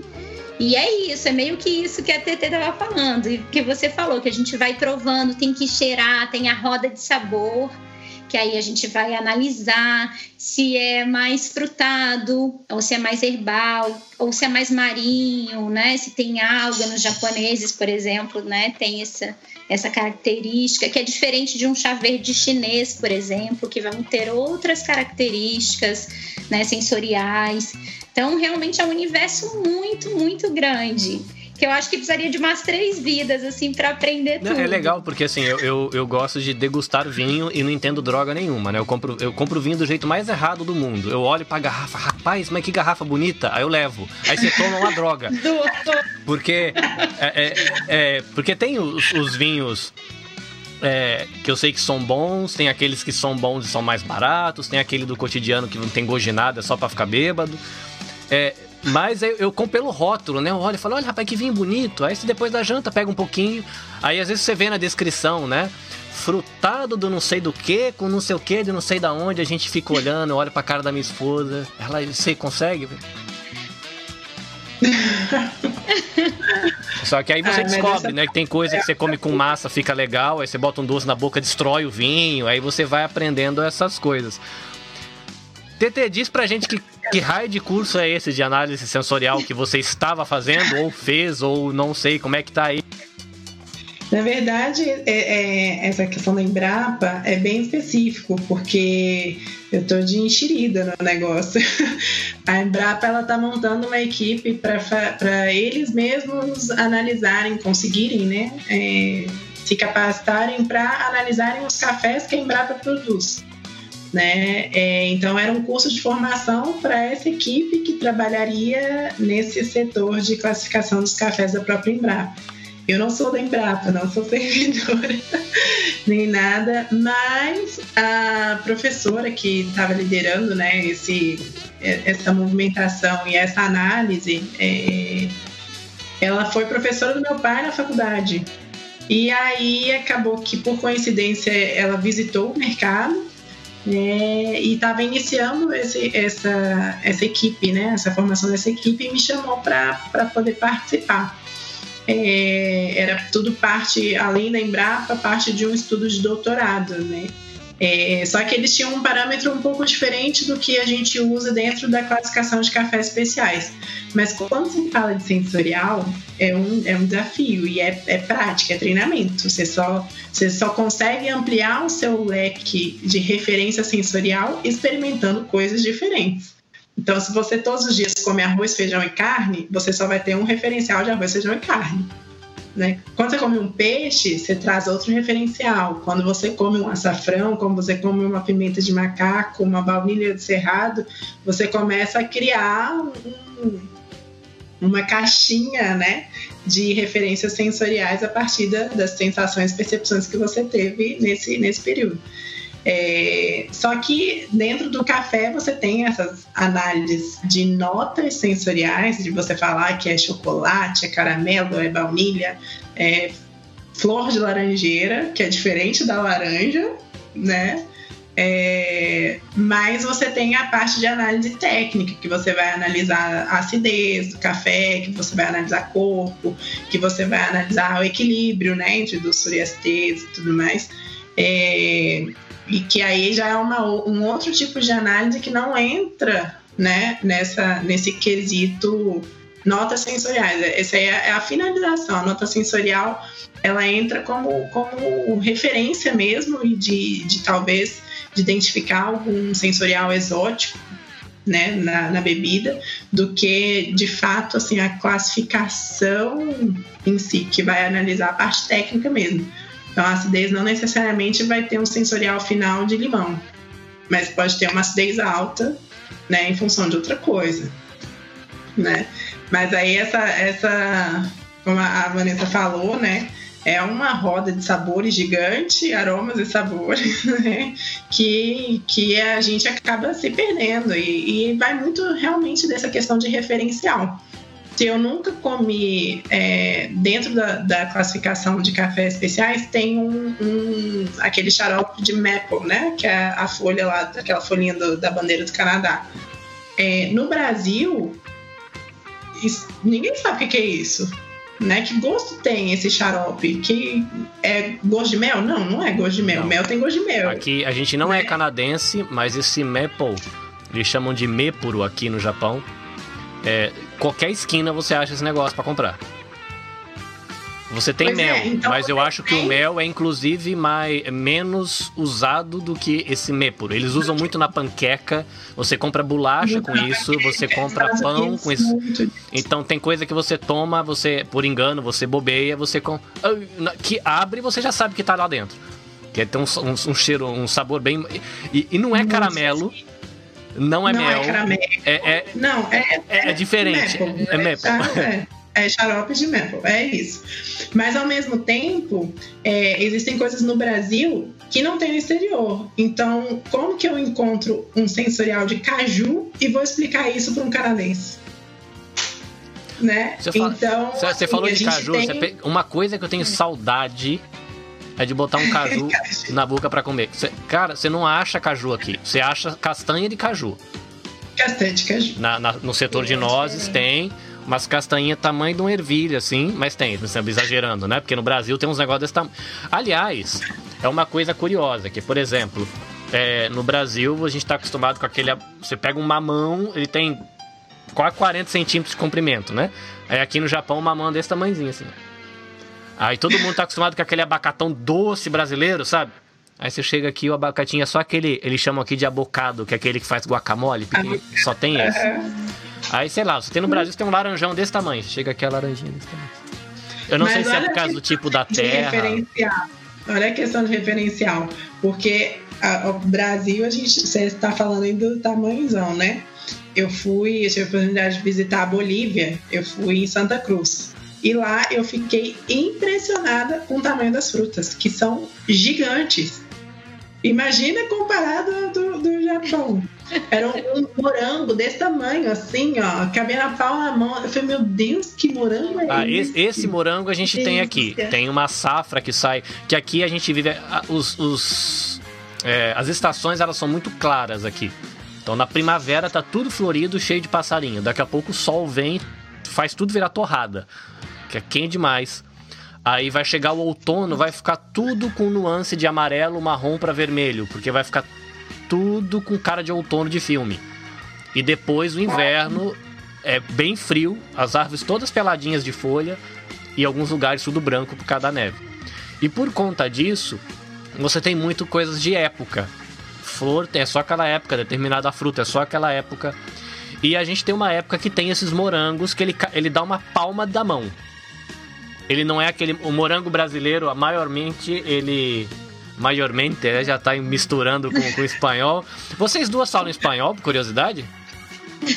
Eu falo. Eu morei no Chile, né? É, por isso que eu tô falando. Você, a Vanessa também tem curso com alguma coisa que foi feita em espanhol, não é? Ou foi feito em português? Tem algum título na sua, nos seus cursos Ah, lá é, do Clube DLT. É, foi feito aqui no Brasil esse curso. em português? Em português, Porque que desperdício, desperdício. Mas aí tem um morangão desse tamanho que ele cabe na palma da mão e ele é gigantão. Tem uma pergunta aqui só pra mim não perder. Vamos lá. É... A gente falar de temperatura, eu vou aproveitar a pergunta da Rita aqui pra gente falar da temperatura do café também. Hum. Rita está perguntando se a temperatura da água é diferente para ingredientes frescos e para ingredientes desidratados na hora de fazer o chá. Aí eu, depois da resposta da Vanessa, eu já vou pedir para para TT emendar e dar a sua orientação quanto à temperatura da água para fazer café, que foi uma informação importante que eu aprendi aqui. Manda ver, Vanessa. É polêmico isso. Deixa eu ver se eu tô alinhada com meu pai depois. Então, tem diferença sim. Para fazer fresco, você pode fazer, depende do ingrediente também. Essa pergunta é bem abrangente, assim, mas sempre vai depender do ingrediente. Vamos supor, você vai fazer de folha fresca. É uma folha que é delicada, digamos assim, que não é tão fibrosa. Vamos supor uma hortelã. Então você pode, pode fazer numa água fervendo, joia, tranquilo. Isso a gente falando de, da, da- da hortelã, da camomila. Se for uma canela que ela é dura, você pode pôr ela a ferver junto na água. Ela pode entrar em ebulição até ficar um tempo lá para ela conseguir extrair sabor, extrair princípio ativo, enfim. Falando do chá agora, se ele tiver desidratado, a temperatura geralmente tem que ser mais amena. Não deixar a água ferver muito, né? Ela borbulhar, entrar em ebulição. Que você pode queimar, por exemplo, o chá verde. Aí no Japão deve fazer numa temperatura, a gente aprende, né, que a gente prepara ele numa temperatura bem baixinha, para não queimar as folhinhas do É, chá. aqui no Japão eles têm um- umas garrafas, parece uma garrafa térmica grande assim, só que ela já ela esquenta e a água para. E, se eu não me engano, ela para em 92 graus. Uhum, que é o máximo, seria Isso. o máximo. Ah, eu, acho que, eu acho que é 90 ou 92. Porque uhum. o chá verde é um negócio. Se você errar, o bicho amarga que fica amarga. um troço horrível. É, os taninos do chá, que é a parte que dá amargor, libera muito com água quente, com calor. Então, quanto maior a temperatura, você vai extrair mais amargor, né? Os taninos vão sair mais. Então, o chá verde, se você fizer numa temperatura mais baixa, você vai ter outro sabor, vai ter o doce, né? Enfim, toda aquele outra outra história que aparece se você prepara ele em uma temperatura mais baixa. Então, voltando à, pergunta lá da Rita, sim, tem diferença de você fazer fresca ou desidratada. Geralmente desidratado temperaturas mais amenas, mas sempre vai depender do ingrediente que você está utilizando. Então, partes duras, você pode fazer por decocção, botar lá dentro da água e deixar ferver, até você extrair o sabor que você quer, enfim. É, se for delicado, uma, uma plantinha, uma folhinha, algo assim, você faz por infusão, pode colocar água fervendo, não tem o menor problema. E deixar mais tempo na infusão para você extrair o que você precisar, de sabor, de princípio, enfim. Quando ela é desidratada, temperaturas mais baixas. E aí sempre dependendo se você está usando que chá que você está usando e que ingredientes. Então, quando não tiver chá, for só as misturinhas, a temperatura pode ser mais alta. Então pode ser lá 95, 98, tranquilo. E você pode deixar mais tempo dentro da água.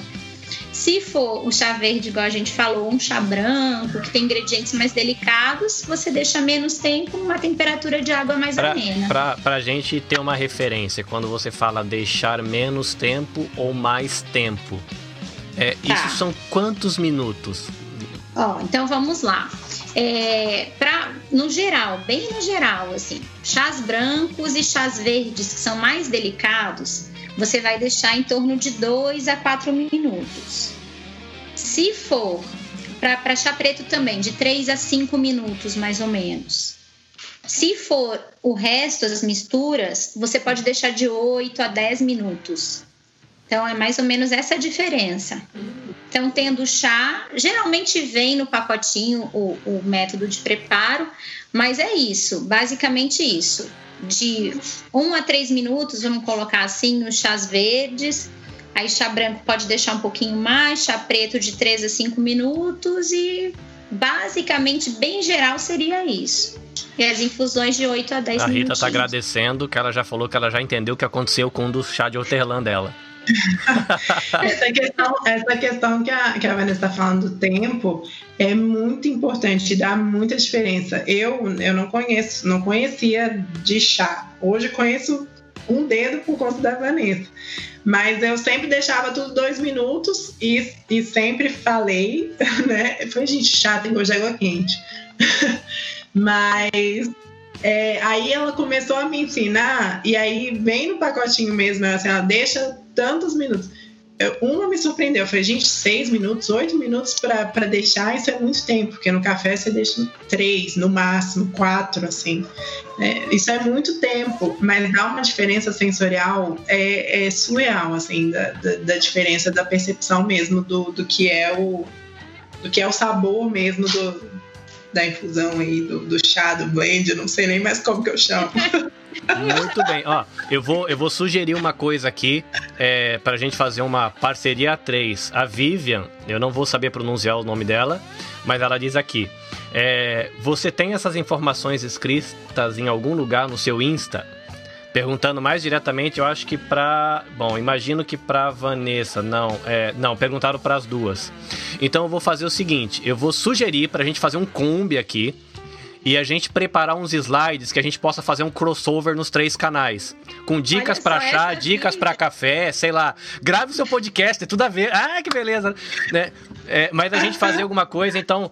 Tá, Vivian, a gente tá aqui, já vai, vai providenciar, fazer alguma coisa aqui com dicas de temperatura e alguma coisa assim para café. Ah, no mercado tem várias oficinas com a Vanessa, né? A gente tava é, com é, Eu não sei se a Vivian, não sei em que país ela está, porque nós estamos aqui internacionais na nossa transmissão.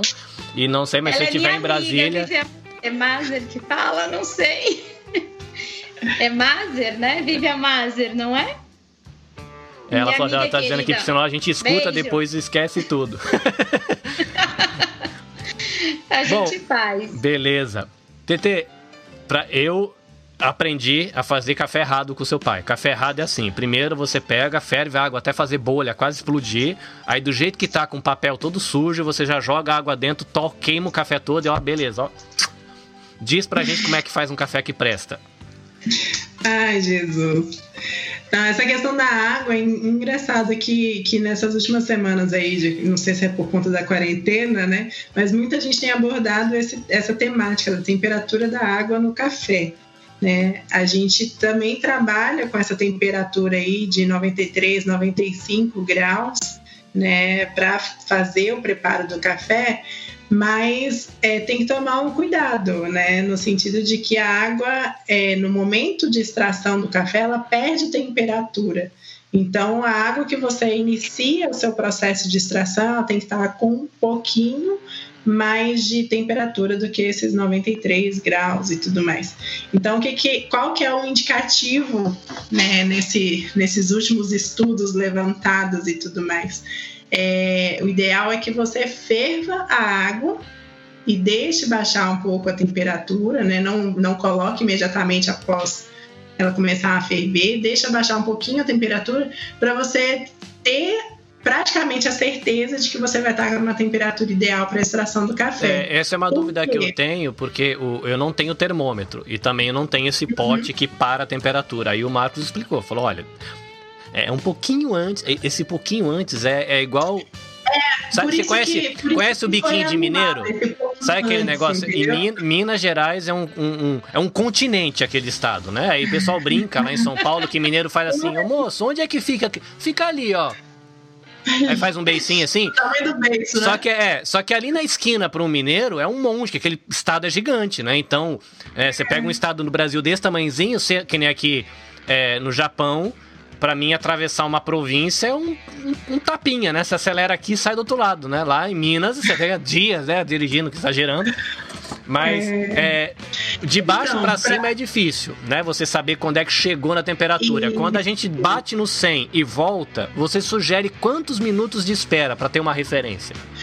Não, não, não precisa nem de minutos de espera. É só você, no momento que você atingir o ponto de fervura, é, desliga né, o fogão ou desliga se ela for elétrica e tudo mais, é o tempo de você preparar a sua garrafa, se você não tem um termômetro, né? Então, tá você vai colocar o filtro no porta-filtro, se for coisa de papel, você vai moer o seu grão ou você vai separar a porção que você vai fazer. É, é o tempo de você fazer isso, porque não é tão rápido assim, né, a queda de temperatura. É, mas o ideal seria isso, porque as propriedades do café elas são extraídas me, mediante a temperatura. Então você precisa de temperatura para extrair as propriedades, é, tanto propriedades de nem sei como é, nutrientes, né? Quanto as propriedades sensoriais do café, os óleos essenciais e tudo, é, eles são extraídos mediante a temperatura. Então eu preciso ter essa temperatura, senão eu tenho uma subextração do café, ou seja, eu não entrego aquilo que a bebida tem para oferecer. Né? É, a não ser que você faça uma outra extração, um outro processo de extração chamado cold brew, mas é outro, outro universo também. É uma extração que vai demorar aí 16 horas de extração de café e a gente quer tomar um café na hora, né? Então, o ideal, assim, em termos de temperatura, é isso. O café é importante você ter uma temperatura para você extrair as propriedades sensoriais do café que você busca ali. Então, para não ter erro, ferve a água e espera um pouquinho para poder você fazer a finalização. Normalmente aí essa média de temperatura vai ser entre 93 e 95 graus que você vai servir a bebida, que você vai provar a bebida. Eu sei que a pergunta que eu vou fazer agora é meio besta e é difícil de, de ter referência. Mas, por exemplo, quando eu tenho uma loja do, de, que vende grãos aqui no Japão, que eu vou num, num shopping aqui perto, é, e ele tem um, uma gôndola assim que tem de, de vidro, de acrílico, não sei, e tem os grãos ali. Aí quando você bate o olho no grão, tem um grão mais amarelo, inclusive ele tem o, o é, eles chamam de, não sei se é canário, não sei se é o catu, sei lá o que é amarelo, mas é um bem clarinho, uma torra brasileira, um amarelinho. Ele chama que eles chamam de canário, é o café, mas ele é bem amarelinho.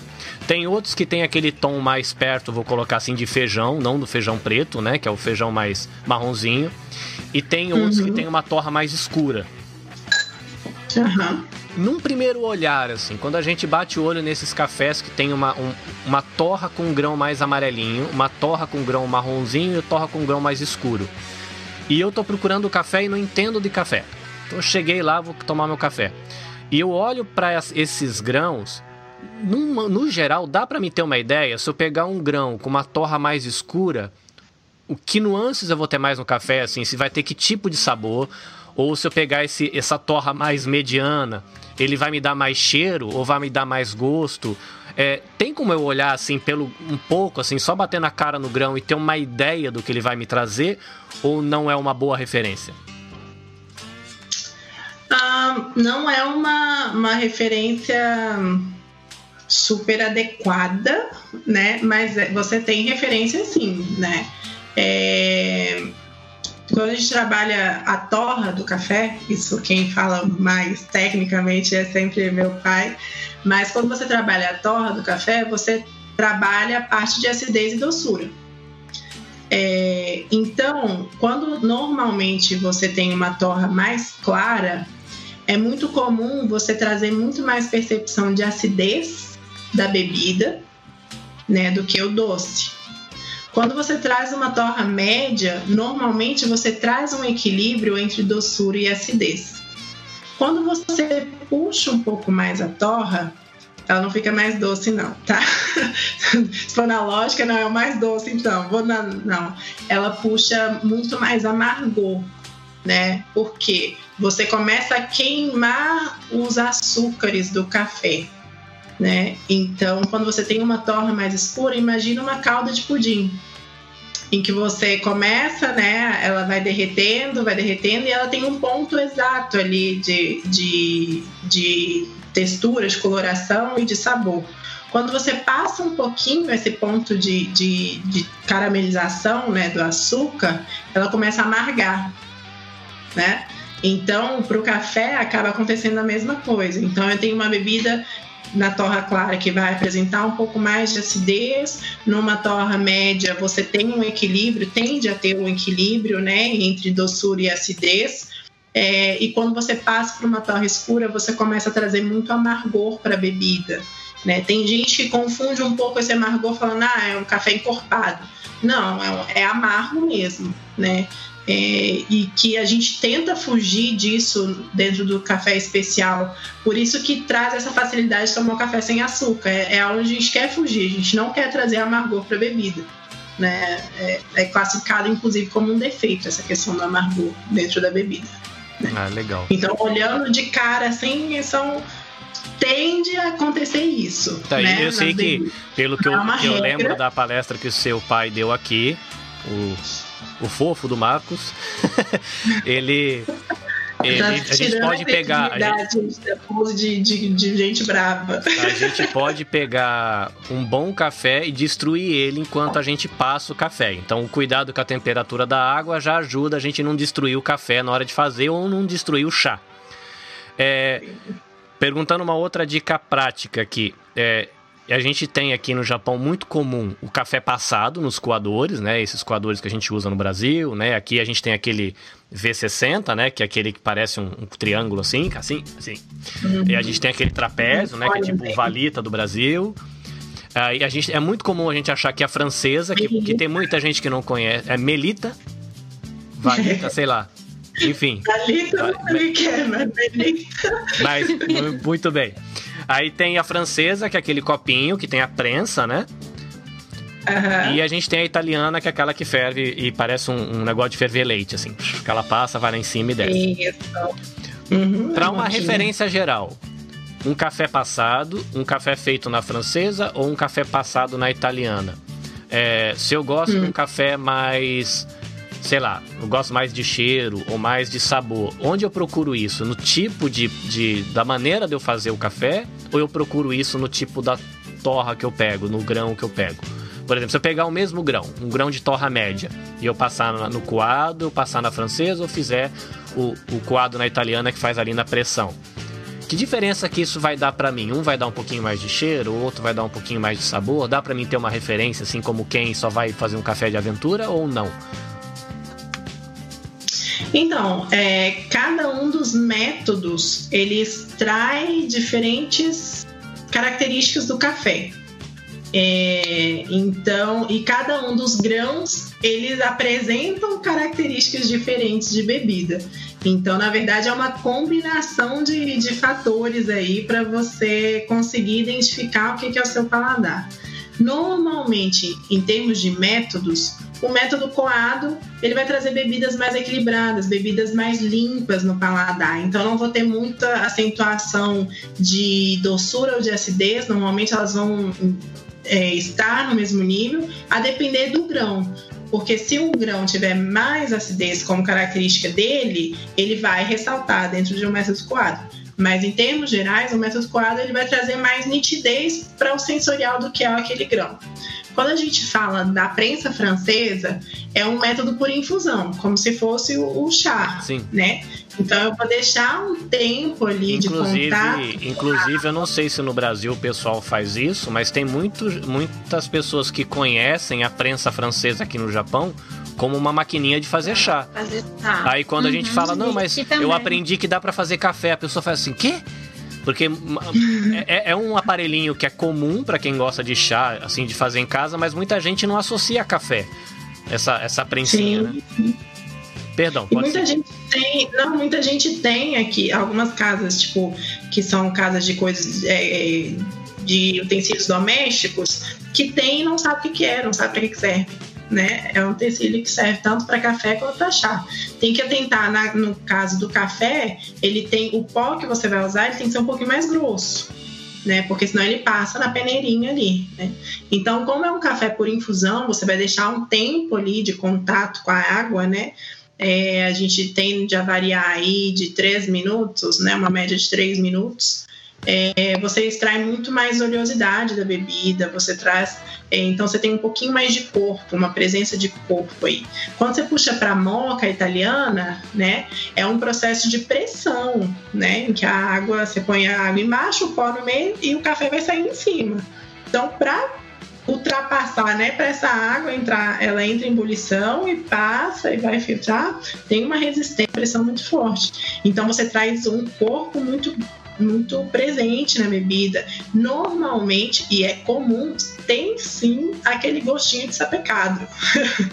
tem um gostinho de sapecado. Então, para a galera que gosta é, de café forte, café amargo, né, as terminologias comuns aí, é, a moca normalmente é a que mais agrada, porque ela traz esse, esse gostinho. E tem um gostinho sapecado. Tem alguns baristas que falam, né? Ah, você põe uma gotinha de água em cima, né? Para evitar o contato direto com o alumínio quando o café passar, vai diminuir. É, mas não necessariamente isso é verdade, né? É, então, assim, você tem é, indicativos do que, que é a característica que vai extrair ali de cada método, mas cada grão também ele vai se comportar diferente. Então é uma combinação aí de, de fatores que você tem que ajustar ao seu gosto pessoal. Por isso que eu falo que é tão importante a experimentação do, do café, porque você vai entender o que, que você gosta. Tem gente que acha terrível a acidez no café. Tem gente que ama, que tem que ter acidez assim, nível limão, chupando limão, né? É, e, e, então, assim, vai muito do, do gosto pessoal. A grande questão de quem é avaliador de café, você tem parecer técnico, né? Você não tem um parecer pessoal. Mas quando você vai fazer um café para você, quando você vai numa cafeteria pedir um café para você tomar, é, você entender de como comporta facilita você fazer o seu, o seu pedido. Foi até um dos questionamentos de um amigo meu.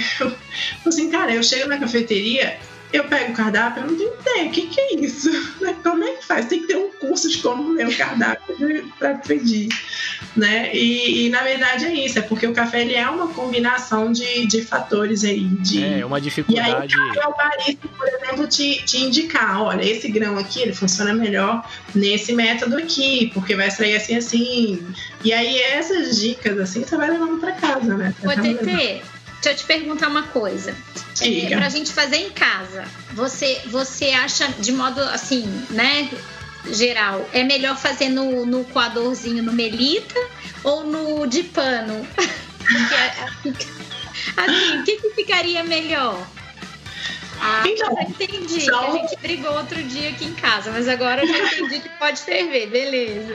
E pra passar? Mas eu sei que é do sul, pessoal, quando vai matear, eles fervem e deixam baixar a temperatura, é a mesma coisa. então, não existe o, o, o coador de pano e o melita, né? Ou a V60 também, são todos métodos coados, né? E cada um tem uma característica. Então não tem como eu dizer assim, ah, esse é melhor que aquele. Não, cada um tem uma característica que você precisa ajustar o método, o modo de preparo para você extrair o melhor daquele método. Porque, por exemplo, é, se eu vou fazer a melita, o que que acontece? O que que tende né, a acontecer aqui no Brasil? É, a moagem é extremamente fina, extremamente fina. Isso faz com que eu crie uma barreira muito grande para a água passar. Imagina o que? Um pote de areia e um pote de pedra, né? Você joga a água em cima, ela empoça quando é areia, para depois baixar. Né? Isso provoca uma super extração do café. Então, eu vou trazer muito amargor, eu vou trazer até, se, você, se vocês prestarem atenção, no finalzinho, traz até um gosto meio de armário, sabe? Armário mofo, sabe? de tanto tempo que demorou para extrair. Ele, ele fica meio infusão ali, então. Acaba fazendo uma infusão, é, mais ou menos ali, desnecessária, né? Uhum. É, então, na verdade, você tem que ajustar o seu, o, a, o seu preparo a cada método que você vai servir. E aí vai a granulometria do, do, do grão, ou seja, a espessura, né? Se é mais fininho, se é mais, mais se é médio, se é mais grossinho, é, a quantidade de pó para água. Né, é, falar de quantidade de pó, o seu pai, eu lembro que quando ele deu a palestra, ele deu uma referência para você começar a tentar achar o seu sabor, que se não me engano era 10 para 1.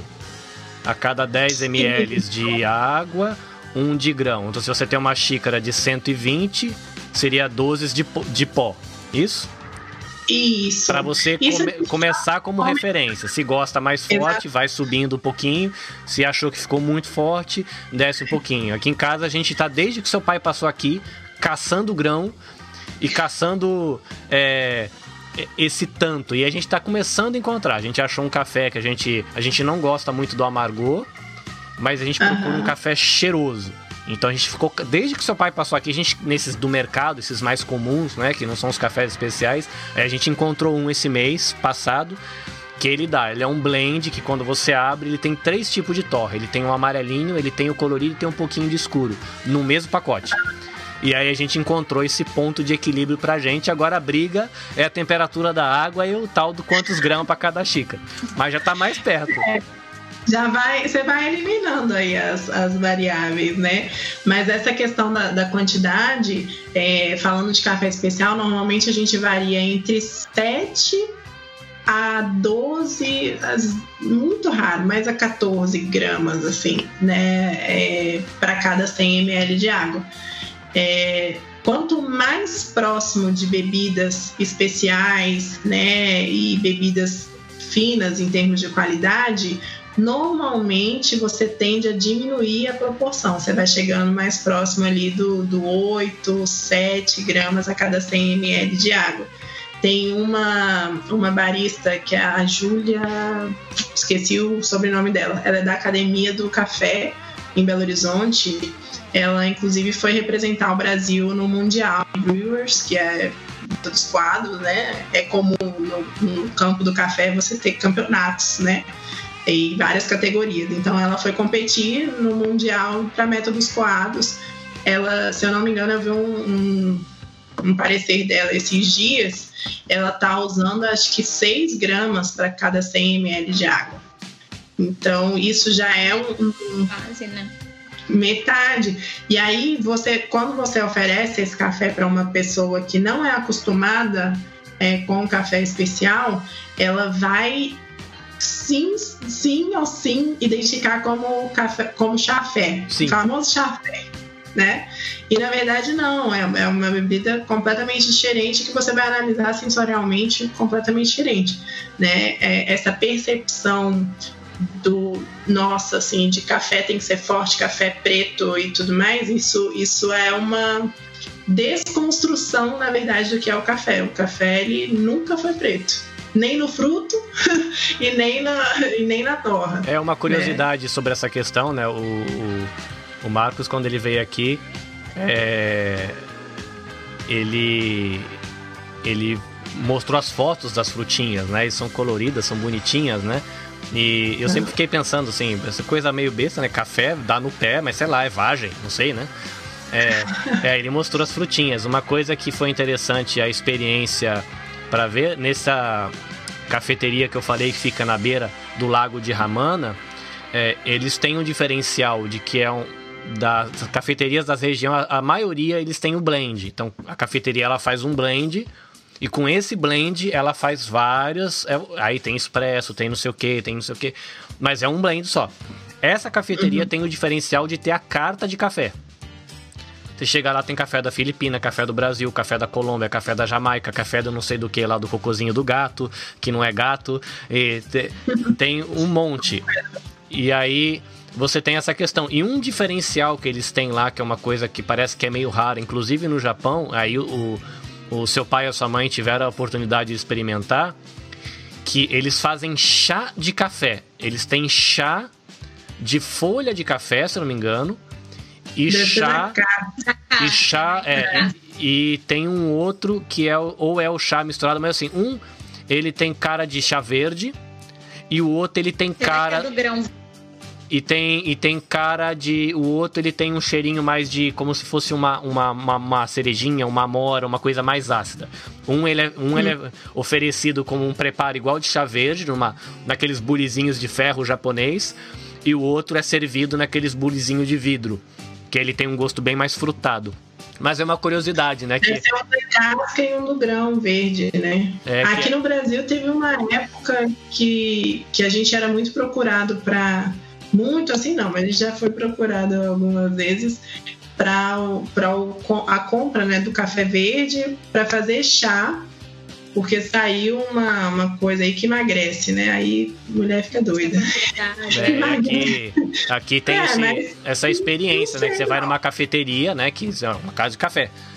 E aí você chega lá, tem dois tipos de chá na carta para você experimentar, feitos de café. Para mim eu achei muito curioso e é algo diferente, né? Sempre quando vem alguém fora, de fora do país ou passear aqui na região, a gente procura levar lá porque é uma experiência que você brasileiro passa café, né? Depois que a gente aprendeu essa questão da proporção do café quando a gente vai, às vezes, em algum evento que tem brasileiro fazendo o café de brasileiro, que pega aquele negócio assim, põe de colher, né? Aquele monte, aí sai aquele caldinho de pneu. Pra você tomar naquele copinho de papel é, a gente tem dificuldade de tomar agora. Depois que a gente aprendeu a tentar ficar procurando o gosto do café, você tomar esse café forte, que você sente o gosto do café, mas não sente o gosto de café, né? você não tem mais sabor, é só aquele queimadão. Né? É, é difícil. Falando em questão de saúde, de emagrecer, a gente tem uma pergunta aqui da Rita. É, Vanessa, é, pessoas que têm hipertensão, tem alguma erva que ela deveria tomar cuidado na hora de preparar o chá ou alguma, algum conselho ou não tem problema? Relação de chá e hipertensão. Tem alguma coisa que tem que tomar uhum. cuidado ou não? Olha, tem algumas ervas que sim. Eu não gosto muito de entrar nessa seara médica, né? Que eu acho que é muito melhor procurar um médico e, e verificar. Mas as que eu tenho conhecimento é o hibisco, que tem que tomar cuidado. É... Peraí, que tem outra aqui. Aquela espinheira santa, eu não ah, lembro é? se a espinha era santa ou não, gente, agora me fugiu. Mas o hibisco eu tenho certeza. É, o hibisco o pessoal toma bastante aqui no Japão, o chá a, de hibisco. É, é, a cidreira eu acredito que tem alguma influência também com a questão da pressão. Então, a erva cidreira e o hibisco eu tenho certeza. As outras é sempre legal perguntar para um médico, né? Consultar, verificar essa, essa situação. Mas as que eu tenho conhecimento e lembro agora são essas, que são muitas, né?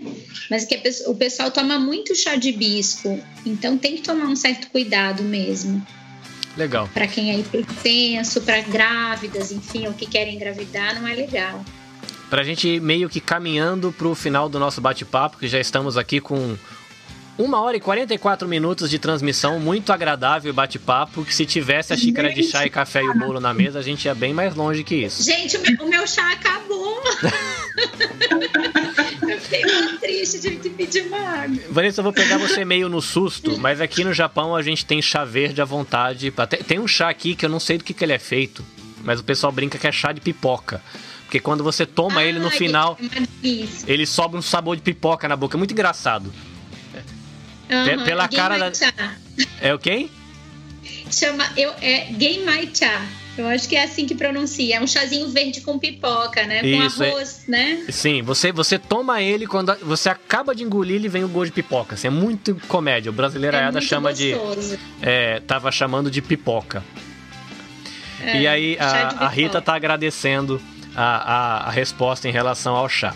Mas agora pegando você no susto, né? Aqui a gente tem chá verde de monte assim. E a gente está uhum. indo da primavera para o verão aqui no Brasil. Uh, perdão, aqui no Japão. A gente está saindo da primavera uhum. para o verão. Uma, uma dica para a gente fazer uma mistura com chá verde diferente, refrescante, é, que seja simples. O que, que a gente pode fazer uhum. com chá verde que é gostoso pro verão? Aqui, aqui, aliás, um detalhe, né? Aqui no Japão, uma coisa que eu assustei quando eu cheguei é a quantidade de gente que toma café gelado.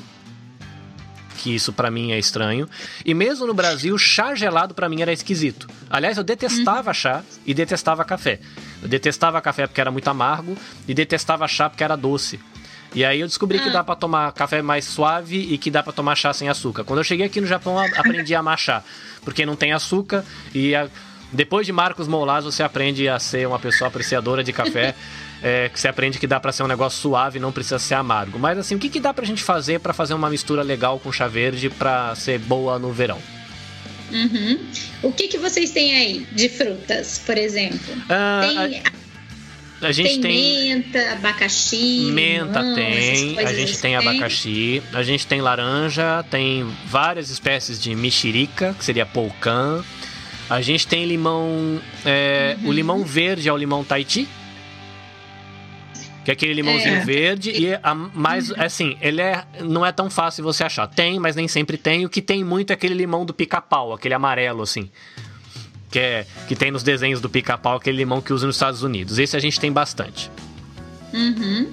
Olha, eu acho que de repente fica legal com um limãozinho, com uma menta para ter refrescância, né? Um pouquinho de limão, um pouquinho de menta. Isso um para a gente de adicionar depois de pronto ou a gente já, já na hora que está fazendo ele a infusão ali, você já faz junto com a menta e faz junto com o limão? Eu prefiro fazer, pode acrescentar depois também, mas eu prefiro fazer junto, fazer a infusão dele junto com a, com a menta ou com o limão.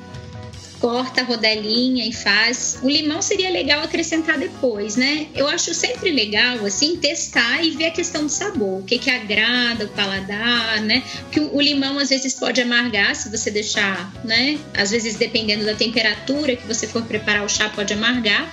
Então, de repente, é legal colocar depois, né? Enquanto for tomando, deixa o limãozinho ali. Mas a hortelã, por exemplo, pode colocar junto, que eu acho que fica legal. Põe bem pouquinho para você não roubar o sabor do chá verde, né? Eu acho que ele por si só já é tão maravilhoso, já tem tanto, tanto, tanto a oferecer, né? Mas eu acredito que isso, um pedacinho de maçã, acho que fica bom. Também. É isso. Pra quem gosta de fazer gelado, ele prepara com, com hortelã, com a maçã uhum. ou com, com o limão. E depois de que eu, achei que deu ponto, eu tiro, posso deixar esfriar e tomar depois que ainda vai estar gostoso? Ou essas receitas são mais para tomar quente? Não, pode ser quente. Se você for fazer gelado, que é aquele método que a TT falou até do café, o cold brew, você pode levar ele à geladeira, colocar o chá verde é, quando der, sei lá, meia hora a gente já consegue extração de chá, mas se você quiser levar a geladeira, em quatro horas, seis horas, você já vai ter um chá legal também. Então pode colocar, levar junto, coloca a água em temperatura ambiente, põe na sua garrafinha o seu chá verde, a misturinha que você quiser, leva para gelar e depois coa e toma. Acho que fica legal. Aí sim é legal colocar junto para você conseguir extrair, né? O sabor. Ah, legal aqui. É, aqui no Japão a gente tem bastante no verão, eles tomam muito um chá que eles chamam de mugicha, que eu não sei dizer o que que é agora. Hum, de alguém, alguém que está assistindo aí souber o que que é e puder dizer para mim, é, do que, que ele é feito, mas ele, ele é muito indicado no verão, porque o pessoal é muito quente aqui, né? Você precisa se hidratar bastante. É um chá que não tem cafeína. Hum. Que o chá verde eu sei que ele. Olha, não... Ele tem cafeína, né? Então o pessoal toma bastante aqui, mas o pessoal fala: olha, toma cuidado, porque se você vai, o pessoal japonês uhum. bebe muito chá e a gente brasileiro acaba tomando esse hábito também. Então às vezes você toma Sim. um litro, dois litros de chá no dia fácil. O japonês não toma uhum. água, é só chá. Toma só que aí, assim, ah, não, não vou tomar café porque tem cafeína, mas aí você toma 2 litros, 4 litros de chá com cafeína também não é legal. Então esse mug chai uhum. eles falam, olha, isso aí dá para dar para criança, dá para dá você tomar porque não tem cafeína, não é tanto problema e eles têm esse tipo que você coloca na geladeira, você não ferve a água, né? Você deixa lá a ervinha, são ervas diferentes, uhum. aí você vê lá na hora da compra se é esse que você passa ou esse que você deixa de molho por não sei quantas horas uhum. e você vai ter. Uhum. TT, alguma dica final para a gente caminhar para o encerramento? Uai, essa questão do, do, do, café frio, né? Realmente é, é, tradição aí no Japão. Aqui a gente está caminhando para isso, nesse processo de extração do cold brew, né? É, mas ele traz, dependendo da maneira que você fazer, normalmente as pessoas usam cold brew para preparo de drinks um suco de laranja fica super bacana, né? É, com alguma coisa mais cítrica, normalmente combina bem. Ou então, um simples preparo, por exemplo, a V60 é super acessível e é um método japonês, né? É, faz a extração on the rocks, né? Que a gente fala, a extração no gelo. Então, na jarrinha que você for fazer o preparo, enche ela de gelo e aí você faz a extração normal com, com temperatura, mas vai finalizar com uma bebida super agradável, gelada. E aí é interessante você puxar, pesquisar, né? Os cafés que talvez tenham uma acidez mais acentuada, porque vão te trazer essa sensação de refrescância aí na, na bebida gelada. É, é um pouco diferente do nosso paladar, é uma questão de costume, mas é, é algo que é super, super bacana de provar. É, esse bem processo que eu sempre, quando você fala café gelado, a gente imagina que vai fazer o café e deixar ele ficar velho na geladeira frio para depois beber, né? E aqui no Japão, quando você vai nas cafeterias e pede um gelado, é assim: eles passam o café já no copo com, com, com bastante é gelo. Então é o café fresquinho, né? E, e aí ele tá gostoso. É... Ah lá, essa... Rita, essa pergunta eu ia fazer agora é, para a gente acompanhar um chá e um café gelado, né? Aqui tá, ou depois eu vou colocar um chá e um café quente, não sei se dá diferença. Mas a opinião de vocês duas. Se a gente fosse tomar um chá e um café gelado, é, um bolo, uma torta, o que, que vocês dariam de sugestão para acompanhar? Vamos colocar aí, acompanhar um chá gelado ou um café é, gelado, chá quente, café quente opinião pessoal, falar assim, ah, eu gosto disso, a gente experimenta, relaxa, manda ver, diz aí. Ai, eu, eu, gente, difícil essa coisa de harmonização aí, mas com gelado eu gosto mais de tortas. e com quente eu gosto mais daqueles bolinhos, daqueles bolinhos simples, assim, que eu acho que fica uma combinação tão gostosa. Tá, só pra gente pra deixar que tem as nossas cozinheiras e os cozinheiros de plantão pro quente, que bolo que você indicaria, assim, pra opinião sua, fala, eu gosto de tomar com esse bolo. É, depende do chá, né, gente? É muito vasto, né? Depende de, de, de, de, que, é, de que chá, de que ingrediente que ele tem, enfim. É muito, muito ampla essa pergunta. Mas assim, no, de modo geral, seria isso. Um bolinho simples para acompanhar um chá quentinho. Bolinho de fubá. Que... Bolinho é, um bolinho de fubá. e o geladinho a gente vai para as tortas. É, TT acrescenta alguma coisa? Ah, eu, eu acho que o café gelado ele acompanha muito bem os sanduíches que tem os embutidos, né? Aqueles sanduíches que tem salame, sanduíche que tem tipos de queijo diferente, né? Que normalmente é, aqueles pães que são cascudos, assim, tipo aquelas baguetes mais cascudas, com café gelado combina super bem. Na Europa é muito comum você almoçar tomando café, né? É, então, para esses sanduíches é super bacana. Para o café quente, eu sou super fã do bolinho de laranja. né? O bolinho de o bolinho de laranja. É, e aí, quando você adiciona leite ao café, aí eu acho interessante essas tortas mais elaboradas, um chocolate, um nozes com doce de leite, enfim. Aí quando vem um café com leite, normalmente é, a gente trabalha, tenta fazer. Eu tenho, eu acho que eu tenho isso um pouco mais organizadinho, porque dentro da cafeteria você tende a sugerir, né, aos clientes, ah, eu tomo isso aqui com o quê? Né? Então acaba a gente trazendo isso, né, da, da bebida gelada, da bebida quente e dela o cappuccino, né, ou as, essas outras bebidas aí. Mas mas a, a, o, o Coringa, Vanessa, é o bolinho de fubá, o bolinho de é, laranja. É, uma né? coisa que a gente tem. O chá também é assim: os chás mais encorpados, um chá preto, chás que têm sabores mais fortes, vão mais legais com coisas, com chocolates, com tortas, né? Mais achocolatadas, chás que são mais encorpados. Chás mais delicados com coisinhas mais delicadas. Então, seria um par assim legal.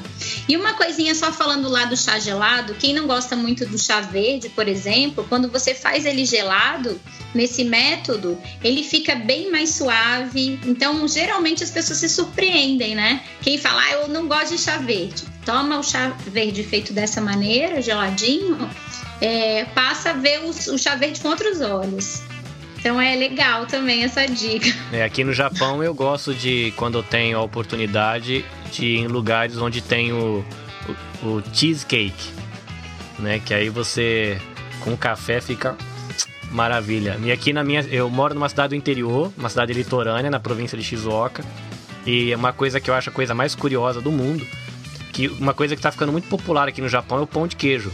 Aos mineiros, é é. E é bom. E você vai agora, por exemplo, na minha cidade tem uma farmácia que é difícil, estranho falar isso, mas é que aqui as farmácias parecem muito mais um mercado do que uma farmácia. Tem de tudo. O que tem menos na farmácia é remédio.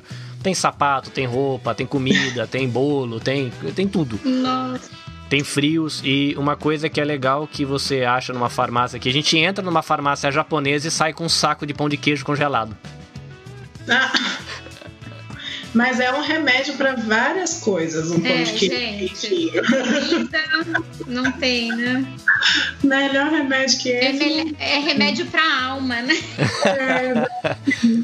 Bom, a gente não pode terminar sem vocês fazerem propaganda da, da, do estabelecimento de vocês e dos produtos de vocês. Então, eu vou fechar o meu bico. O momento é de vocês. Pode vender, pode falar de promoção, pode falar de campanha, se entrega, se não entrega, se manda ver. Então, vou começar de novo pelo meu lado esquerdo. Vanessa, a voz é ah. sua. É para vender agora, hein? Manda ver. A gente tá longe aqui. O dia que a gente for para Brasília, a gente aproveita. Mas quem é aí do Brasil que vai aproveitar a live, aproveita para fazer o seu jabá. Ah. Ai, gente, ele sempre começa pelo lado esquerdo. Podia começar pelo direito dessa vez, né?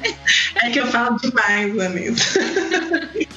Então, é assim, a gente tá vendendo online. Quem quiser é só ir ali pelo Instagram. Tem o link ali no, na bio, que é só clicar, vai falar com a gente aqui no WhatsApp.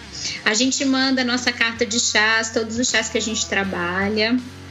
E, e é isso, a gente está aqui à disposição para ajudar, para auxiliar o que precisar. A gente vai lançar agora a nossa coleção que é dos chás artesanais das aves do cerrado. Vou mostrar aqui só um pouquinho para vocês. Esse aqui, ó, é com a baunilha, o seriema. Ó. Esse aqui, ó, com chá branco que a gente fez com pera e folha de figo daqui também. Ó. Nosso Instagram, gente, é t.chás o nosso site é o chadat.com.br.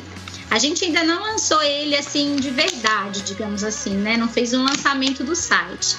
Mas por lá já é possível falar com a gente também, mandar mensagem. E esse mês, que é o mês do chá, dia 21 de maio, é o Dia Internacional do Chá. E aí, qualquer chá, a gente está dando desconto de 10% esse mês. Então é só falar com a gente. A Thaísa tá, a Thaísa tá pedindo para você mandar chá lá para Floripa.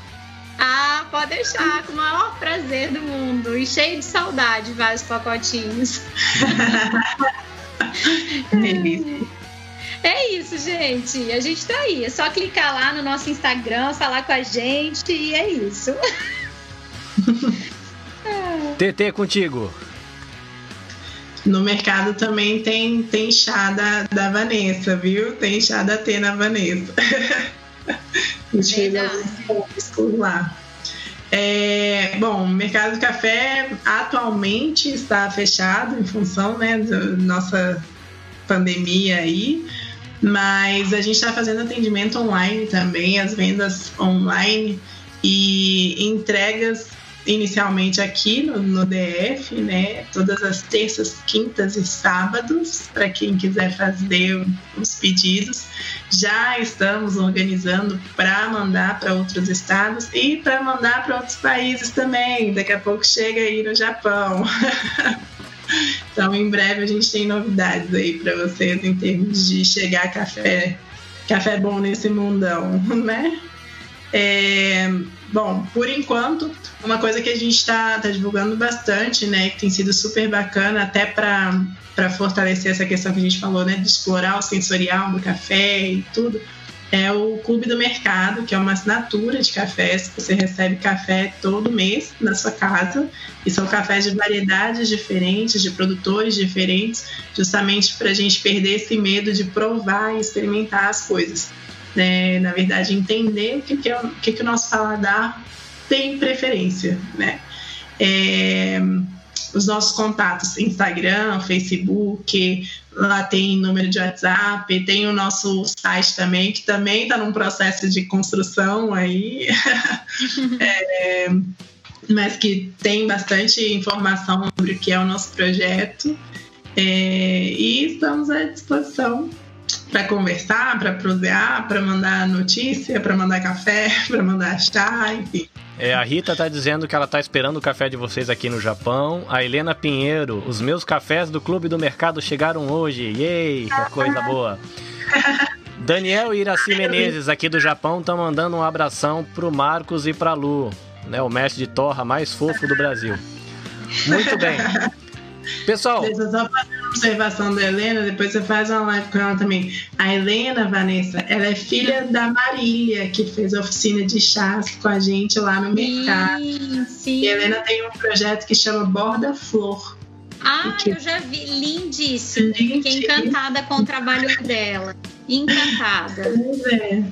Muito então tá bem. florindo aí, florindo e florescendo. Ó, quem vai gostar dessa lindo. ideia. Parabéns, a Rita, que tá interagindo bastante com a gente aqui. Ela também é uma artista no universo das flores. Ela, quando a gente faz evento aqui, é, que tem a ver com, com a vida da comunidade de fé que eu tô aqui, ela que sempre faz os, os arranjos florais, as mesas de frutas. É, é bem legal, tá? Vai uma amizade boa aí com a, fazer uma live aí com a, com a Rita e com a Helena pra gente falar um pouquinho de flor, de, de tato, de beleza, de colorir o mundo, tá né? Precisando, né? Vocês... Né? nesses dias, principalmente, a gente está precisando muito disso, né? De beleza. É, vocês estão aí dando aromas e sabores para o mundo e a gente bate um papo aí de repente com a Rita e com a Helena para a gente falar de cores para nesse mundão bonito. A Rita tá perguntando se o Borda Flor está no Instagram. No Instagram. Helena, posta aí tá. pra gente o seu Instagram. Só pra gente confirmar. É, o Instagram do Techas. Ah. Arroba t.chas, te.chas. Facebook do Techas. Também igual, arroba te.chas. Muito bem. Mercado do Café em Brasília no Instagram é? Mercado do Café.bsb. No Facebook? Mercado do Café Brasília. Muito bem.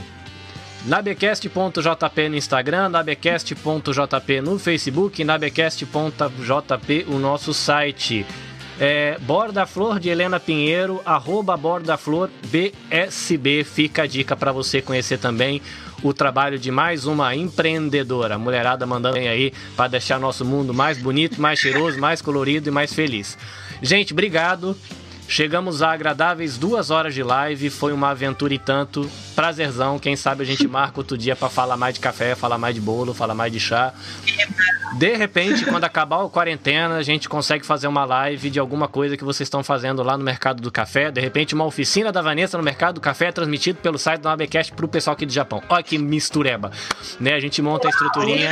Mas os japoneses são expert já em chá, você tá ah, Mas a gente é brasileiro, a gente é brasileiro, precisa aprender. A gente, a gente combinou, a, gente, a, a, Vanessa deu uma, uma oficina de chás e a gente já tinha uma série e Nossa, que ia finalizar gente... com uma cerimônia japonesa de chá. Olha só. Olha, seu, seu, esse corona né, tem que ir embora logo mesmo. É, agora, é, pra gente terminar, é. só falando de trivialidades aqui, eu sei que é, o corona impediu a gente de fazer muita coisa legal. Mas eu quero ouvir de vocês duas agora uma coisa mais família. É, a, a TT, você não é casada e não tem filhos ainda, né, TT? Não. Ok. A Vanessa, ela mostrou o filhote dela bonitão. O marido muito simpático também estava aí quase agora. É, diz pra gente uma coisa boa que vocês estão percebendo desse momento que o, a pandemia está trazendo, né? Que pode parecer estranho mas muitas famílias têm encontrado coisas boas nesse momento onde fica em casa obrigado. Né? Diz pra gente, Vanessa, na sua opinião, uma coisa boa que você percebeu que esse tempo tá trazendo, talvez para sua família, para os negócios eu sei que não é muito bom, mas para você como família e você TT, o que, que você sente que esse tempo tá trazendo de bom para esse o seu universo de ser mulher empreendedora e criativa no mundo do café? Diz aí. Começa pela esquerda, vai Ah, não, ela, ela pediu para começar pela direita dessa vez, vai você, TT, pela primeiro. direita. É, vamos lá. Bom, em termos profissionais, eu acho que tem sido um desafio para todo mundo, mas é um momento muito de se reinventar, né? E, e como é uma coisa que ninguém jamais poderia prever, é, isso te dá a possibilidade de arriscar ao máximo coisas que você jamais faria em tempos normais. Então é o momento de se reinventar e de dar aquela pontada de, de ousadia e coragem para a galera colocar para frente as coisas. Para a parte familiar, pelo menos para a minha, é, a gente estava comentando isso domingo. Como tá todo mundo meio que obrigado, né? Ficar junto a gente retomou um, um, convívio muito diferente, né? Assim, sempre foi muita correria para todo mundo, é, de sair de casa às seis da manhã, voltar às dez da noite e de repente está todo mundo em casa, ainda que tenha trabalho, ainda que tenha coisa, a rotina é muito diferente. Então você volta um convívio muito bacana, né? Aos domingos a gente voltou a jogar jogos de, de coisas que a gente fazia quando era pequena, assim, imagem ação, perfil, é, e que antes a gente não tinha tempo de fazer, mas hoje fica, sei lá, da hora do. terminou o almoço até 8 horas da noite, domingo, todo mundo jogando e aquela brincadeira meio rivalidade, competição, e que é super gostoso. Então, essa foi uma retomada muito bacana, né? Em função de um, de um que a gente poderia imaginar uma grande tragédia, né? Muito bem, Vanessa.